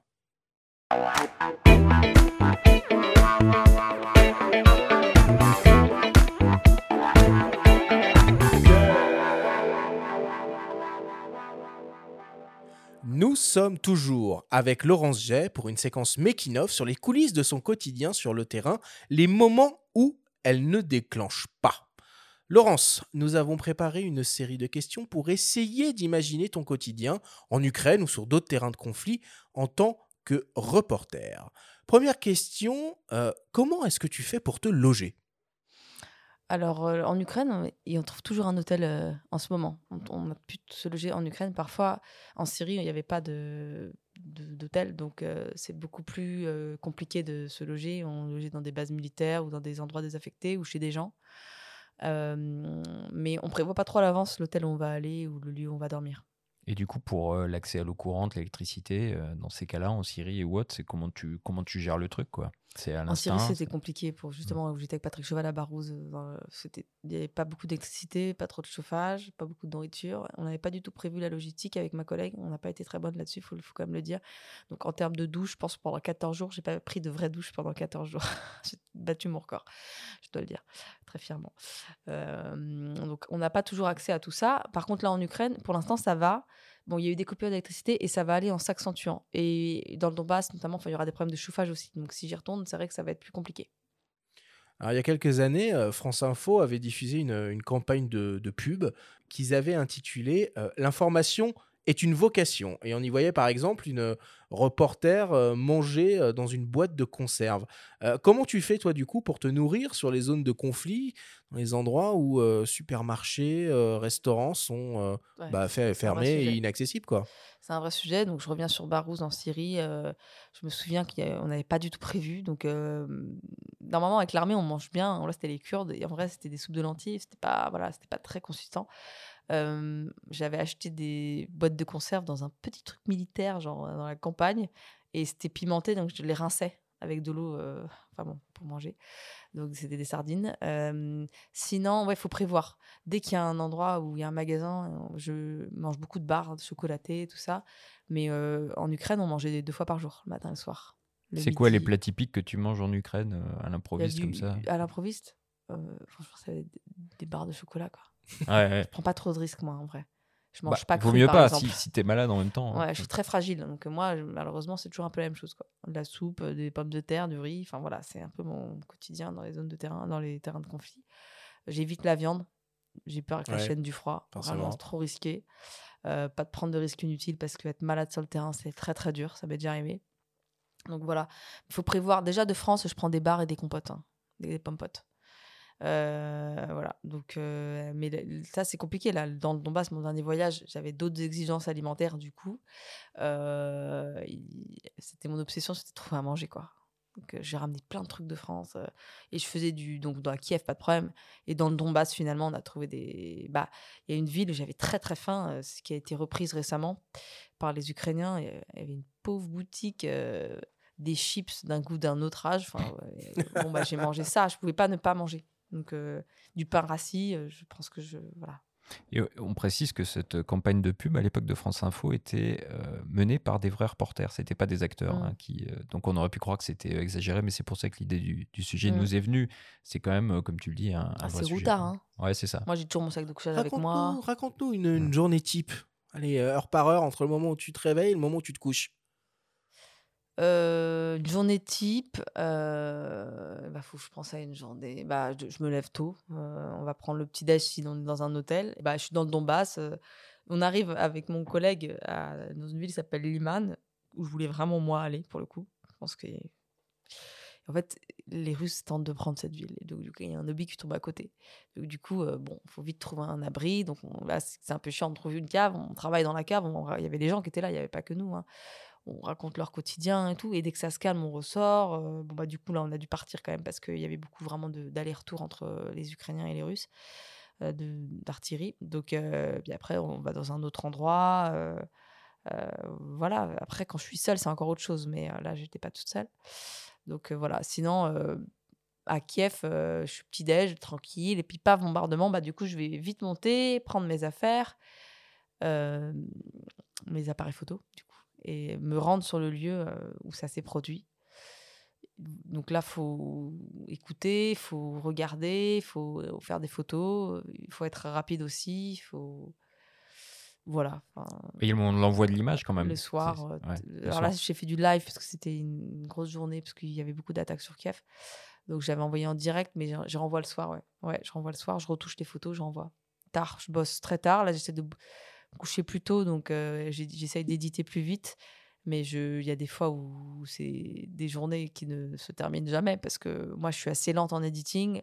Ça, c'est lourd, les fichiers, ça charge dans mon ordi. Enfin bon, c'est très long. Je peux me coucher à 2h, 3h du mat pour reprendre une journée le matin à 8h ou 7h. Quoi. Et tu as le temps d'écouter un peu de musique euh, quand tu fais de l'editing, de te- d'essayer de te détendre, de penser à autre de- chose, de euh, détendre, boire un petit coup. euh. de regarder euh, Euh, un film, j'en sais rien. Enfin. un- quoi, alors pas, pas en même temps. hein, euh, non, je passe des coups de fil en haut-parleur souvent le soir pendant que je travaille. J'édite. Euh, mais j'ai pas le temps de prendre. euh, En plus, quand on était dans le Donbass, c'était toujours un peu tendu. Donc, il n'y a jamais de. Enfin, je dis ça, c'est pas vrai. Parce que la dernière fois, en fait, dans, l'hôtel où nous étions, je croisais des copains. Donc, du coup, on a bu des coups après. euh, J'avais pas de photos forcément envoyées. Mais quand j'ai des photos, euh, je suis pas très sociable. Je rentre dans la chambre et je travaille.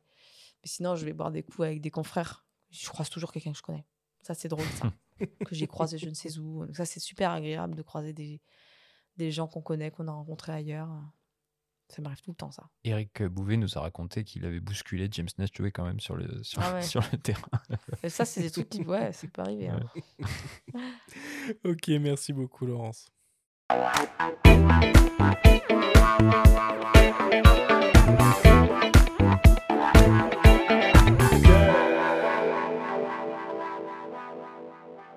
Il est temps de passer à la dernière partie de cette émission et d'attaquer le traditionnel quiz.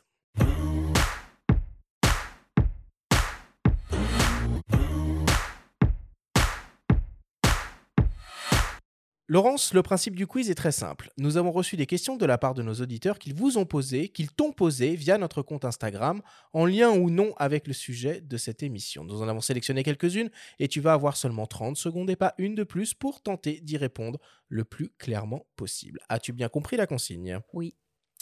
Alors on démarre avec une première question qui nous vient d'une dénommée Eva. Il y a certaines photos que tu ne montres pas.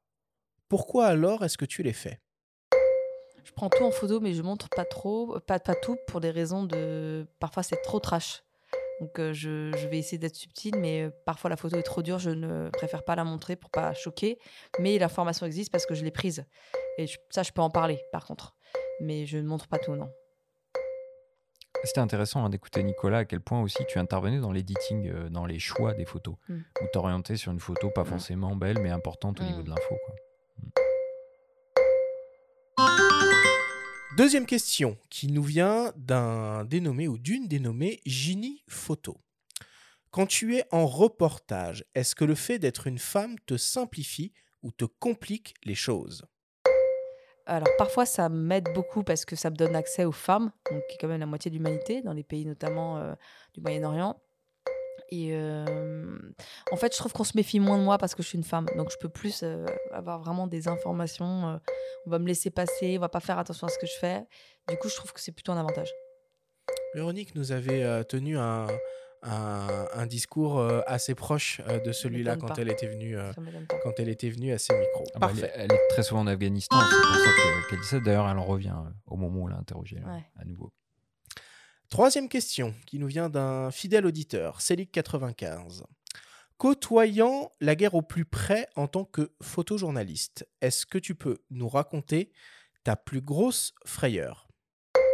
J'ai une très grosse frayeur euh, en Syrie dans- à mes débuts en 2014, euh, lorsque euh, notre lieu d'habitation, enfin où nous étions pour la nuit, a été bombardé. Enfin, ils ont bombardé en face. Et vu que euh, le régime syrien a la stratégie d'attendre que les secours viennent et bombardent au même endroit, du coup, on a été bombardé trois fois. Parce que du coup, je suis sortie faire les photos et euh, j'ai eu vraiment beaucoup de chance. Je suis sortie d'une petite ruelle, il a tapé cet endroit. Donc euh, j'ai été soufflée, mais pas blessée. Et il a retapé une troisième fois et malheureusement, ça a hum, tué un de mes. C'est des cours là. Quatrième question euh, bah, qui nous vient d'un ancien invité, Benjamin, figure-toi, Pierre-Yves Maître de DxOMark, euh, qui te pose la question suivante, à laquelle tu as déjà euh, répondu dans notre grande discussion. Pour la photo de reportage, quelle formation pourrais-tu conseiller? Pour la photo de reportage, donc il y a une formation dont j'en ai parlé tout à l'heure, le MICEFD. Je pense qu'ils font un bon cursus. Je connais un peu les photographes qui sont profs là-bas et c'est solide quoi. Donc euh, je pense que c'est une bonne idée pour ceux qui veulent se orienter dans le photojournalisme. Et tu soulignais euh, l'importance de l'info ou de la formation Ouais. journalistique avant la photo. Ouais, parce que si on veut être photojournaliste. Très clair. Alors, on, on pense euh, euh, peut-être aux boss de Pierre-Yves euh, qui doivent se soucier. Il a peut-être envie de se reconvertir en, en photojournaliste. Ok, pour terminer, euh, une question de mes soins, une question qui tue. Laurence, si tu avais accès à une machine à remonter le temps, est-ce qu'il y a un conflit que tu aurais aimé pouvoir couvrir et pourquoi? La Seconde Guerre mondiale. La guerre en bas de chez nous, quoi. En France, du coup. Euh, si je pouvais remonter le temps, j'aurais aimé le couvrir. Parce que c'est vraiment chez nous, euh, dans mon pays, euh, en l'occurrence. J'aurais été utile. En fait, j'aurais été utile à le faire euh, dans mon propre pays. La Seconde Guerre mondiale. On Ouais. conclut le quiz là-dessus. Merci Laurence.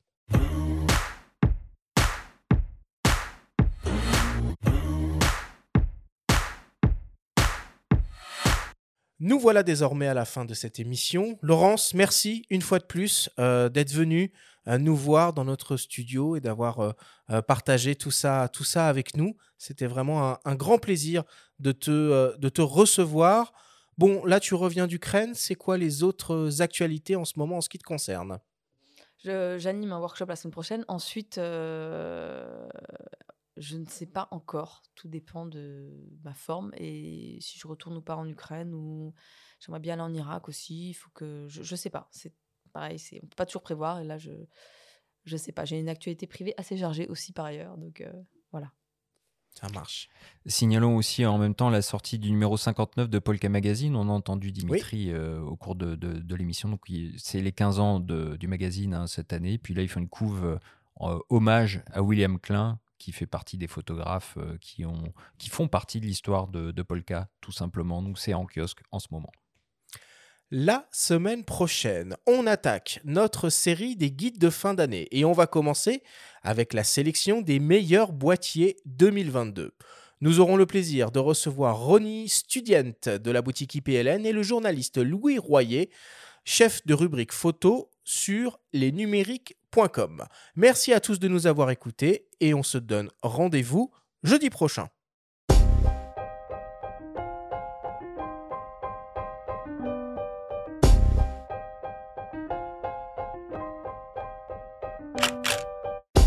C'était Faut pas pousser les ISO, le podcast hebdo pour tous les passionnés de photos et de vidéos.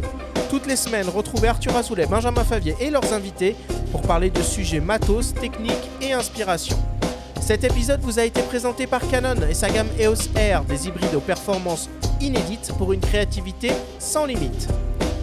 Abonnez-vous à notre chaîne et retrouvez l'intégralité de nos émissions depuis toutes les plateformes comme Spotify, Apple Podcasts, Google Podcasts, Deezer, Amazon Music et YouTube. Si vous aimez notre podcast, n'hésitez pas à liker, à vous abonner et à nous laisser un petit commentaire. Rendez-vous jeudi prochain pour un nouvel épisode. D'ici la fête de la photo et n'oubliez pas, faut pas pousser les ISO.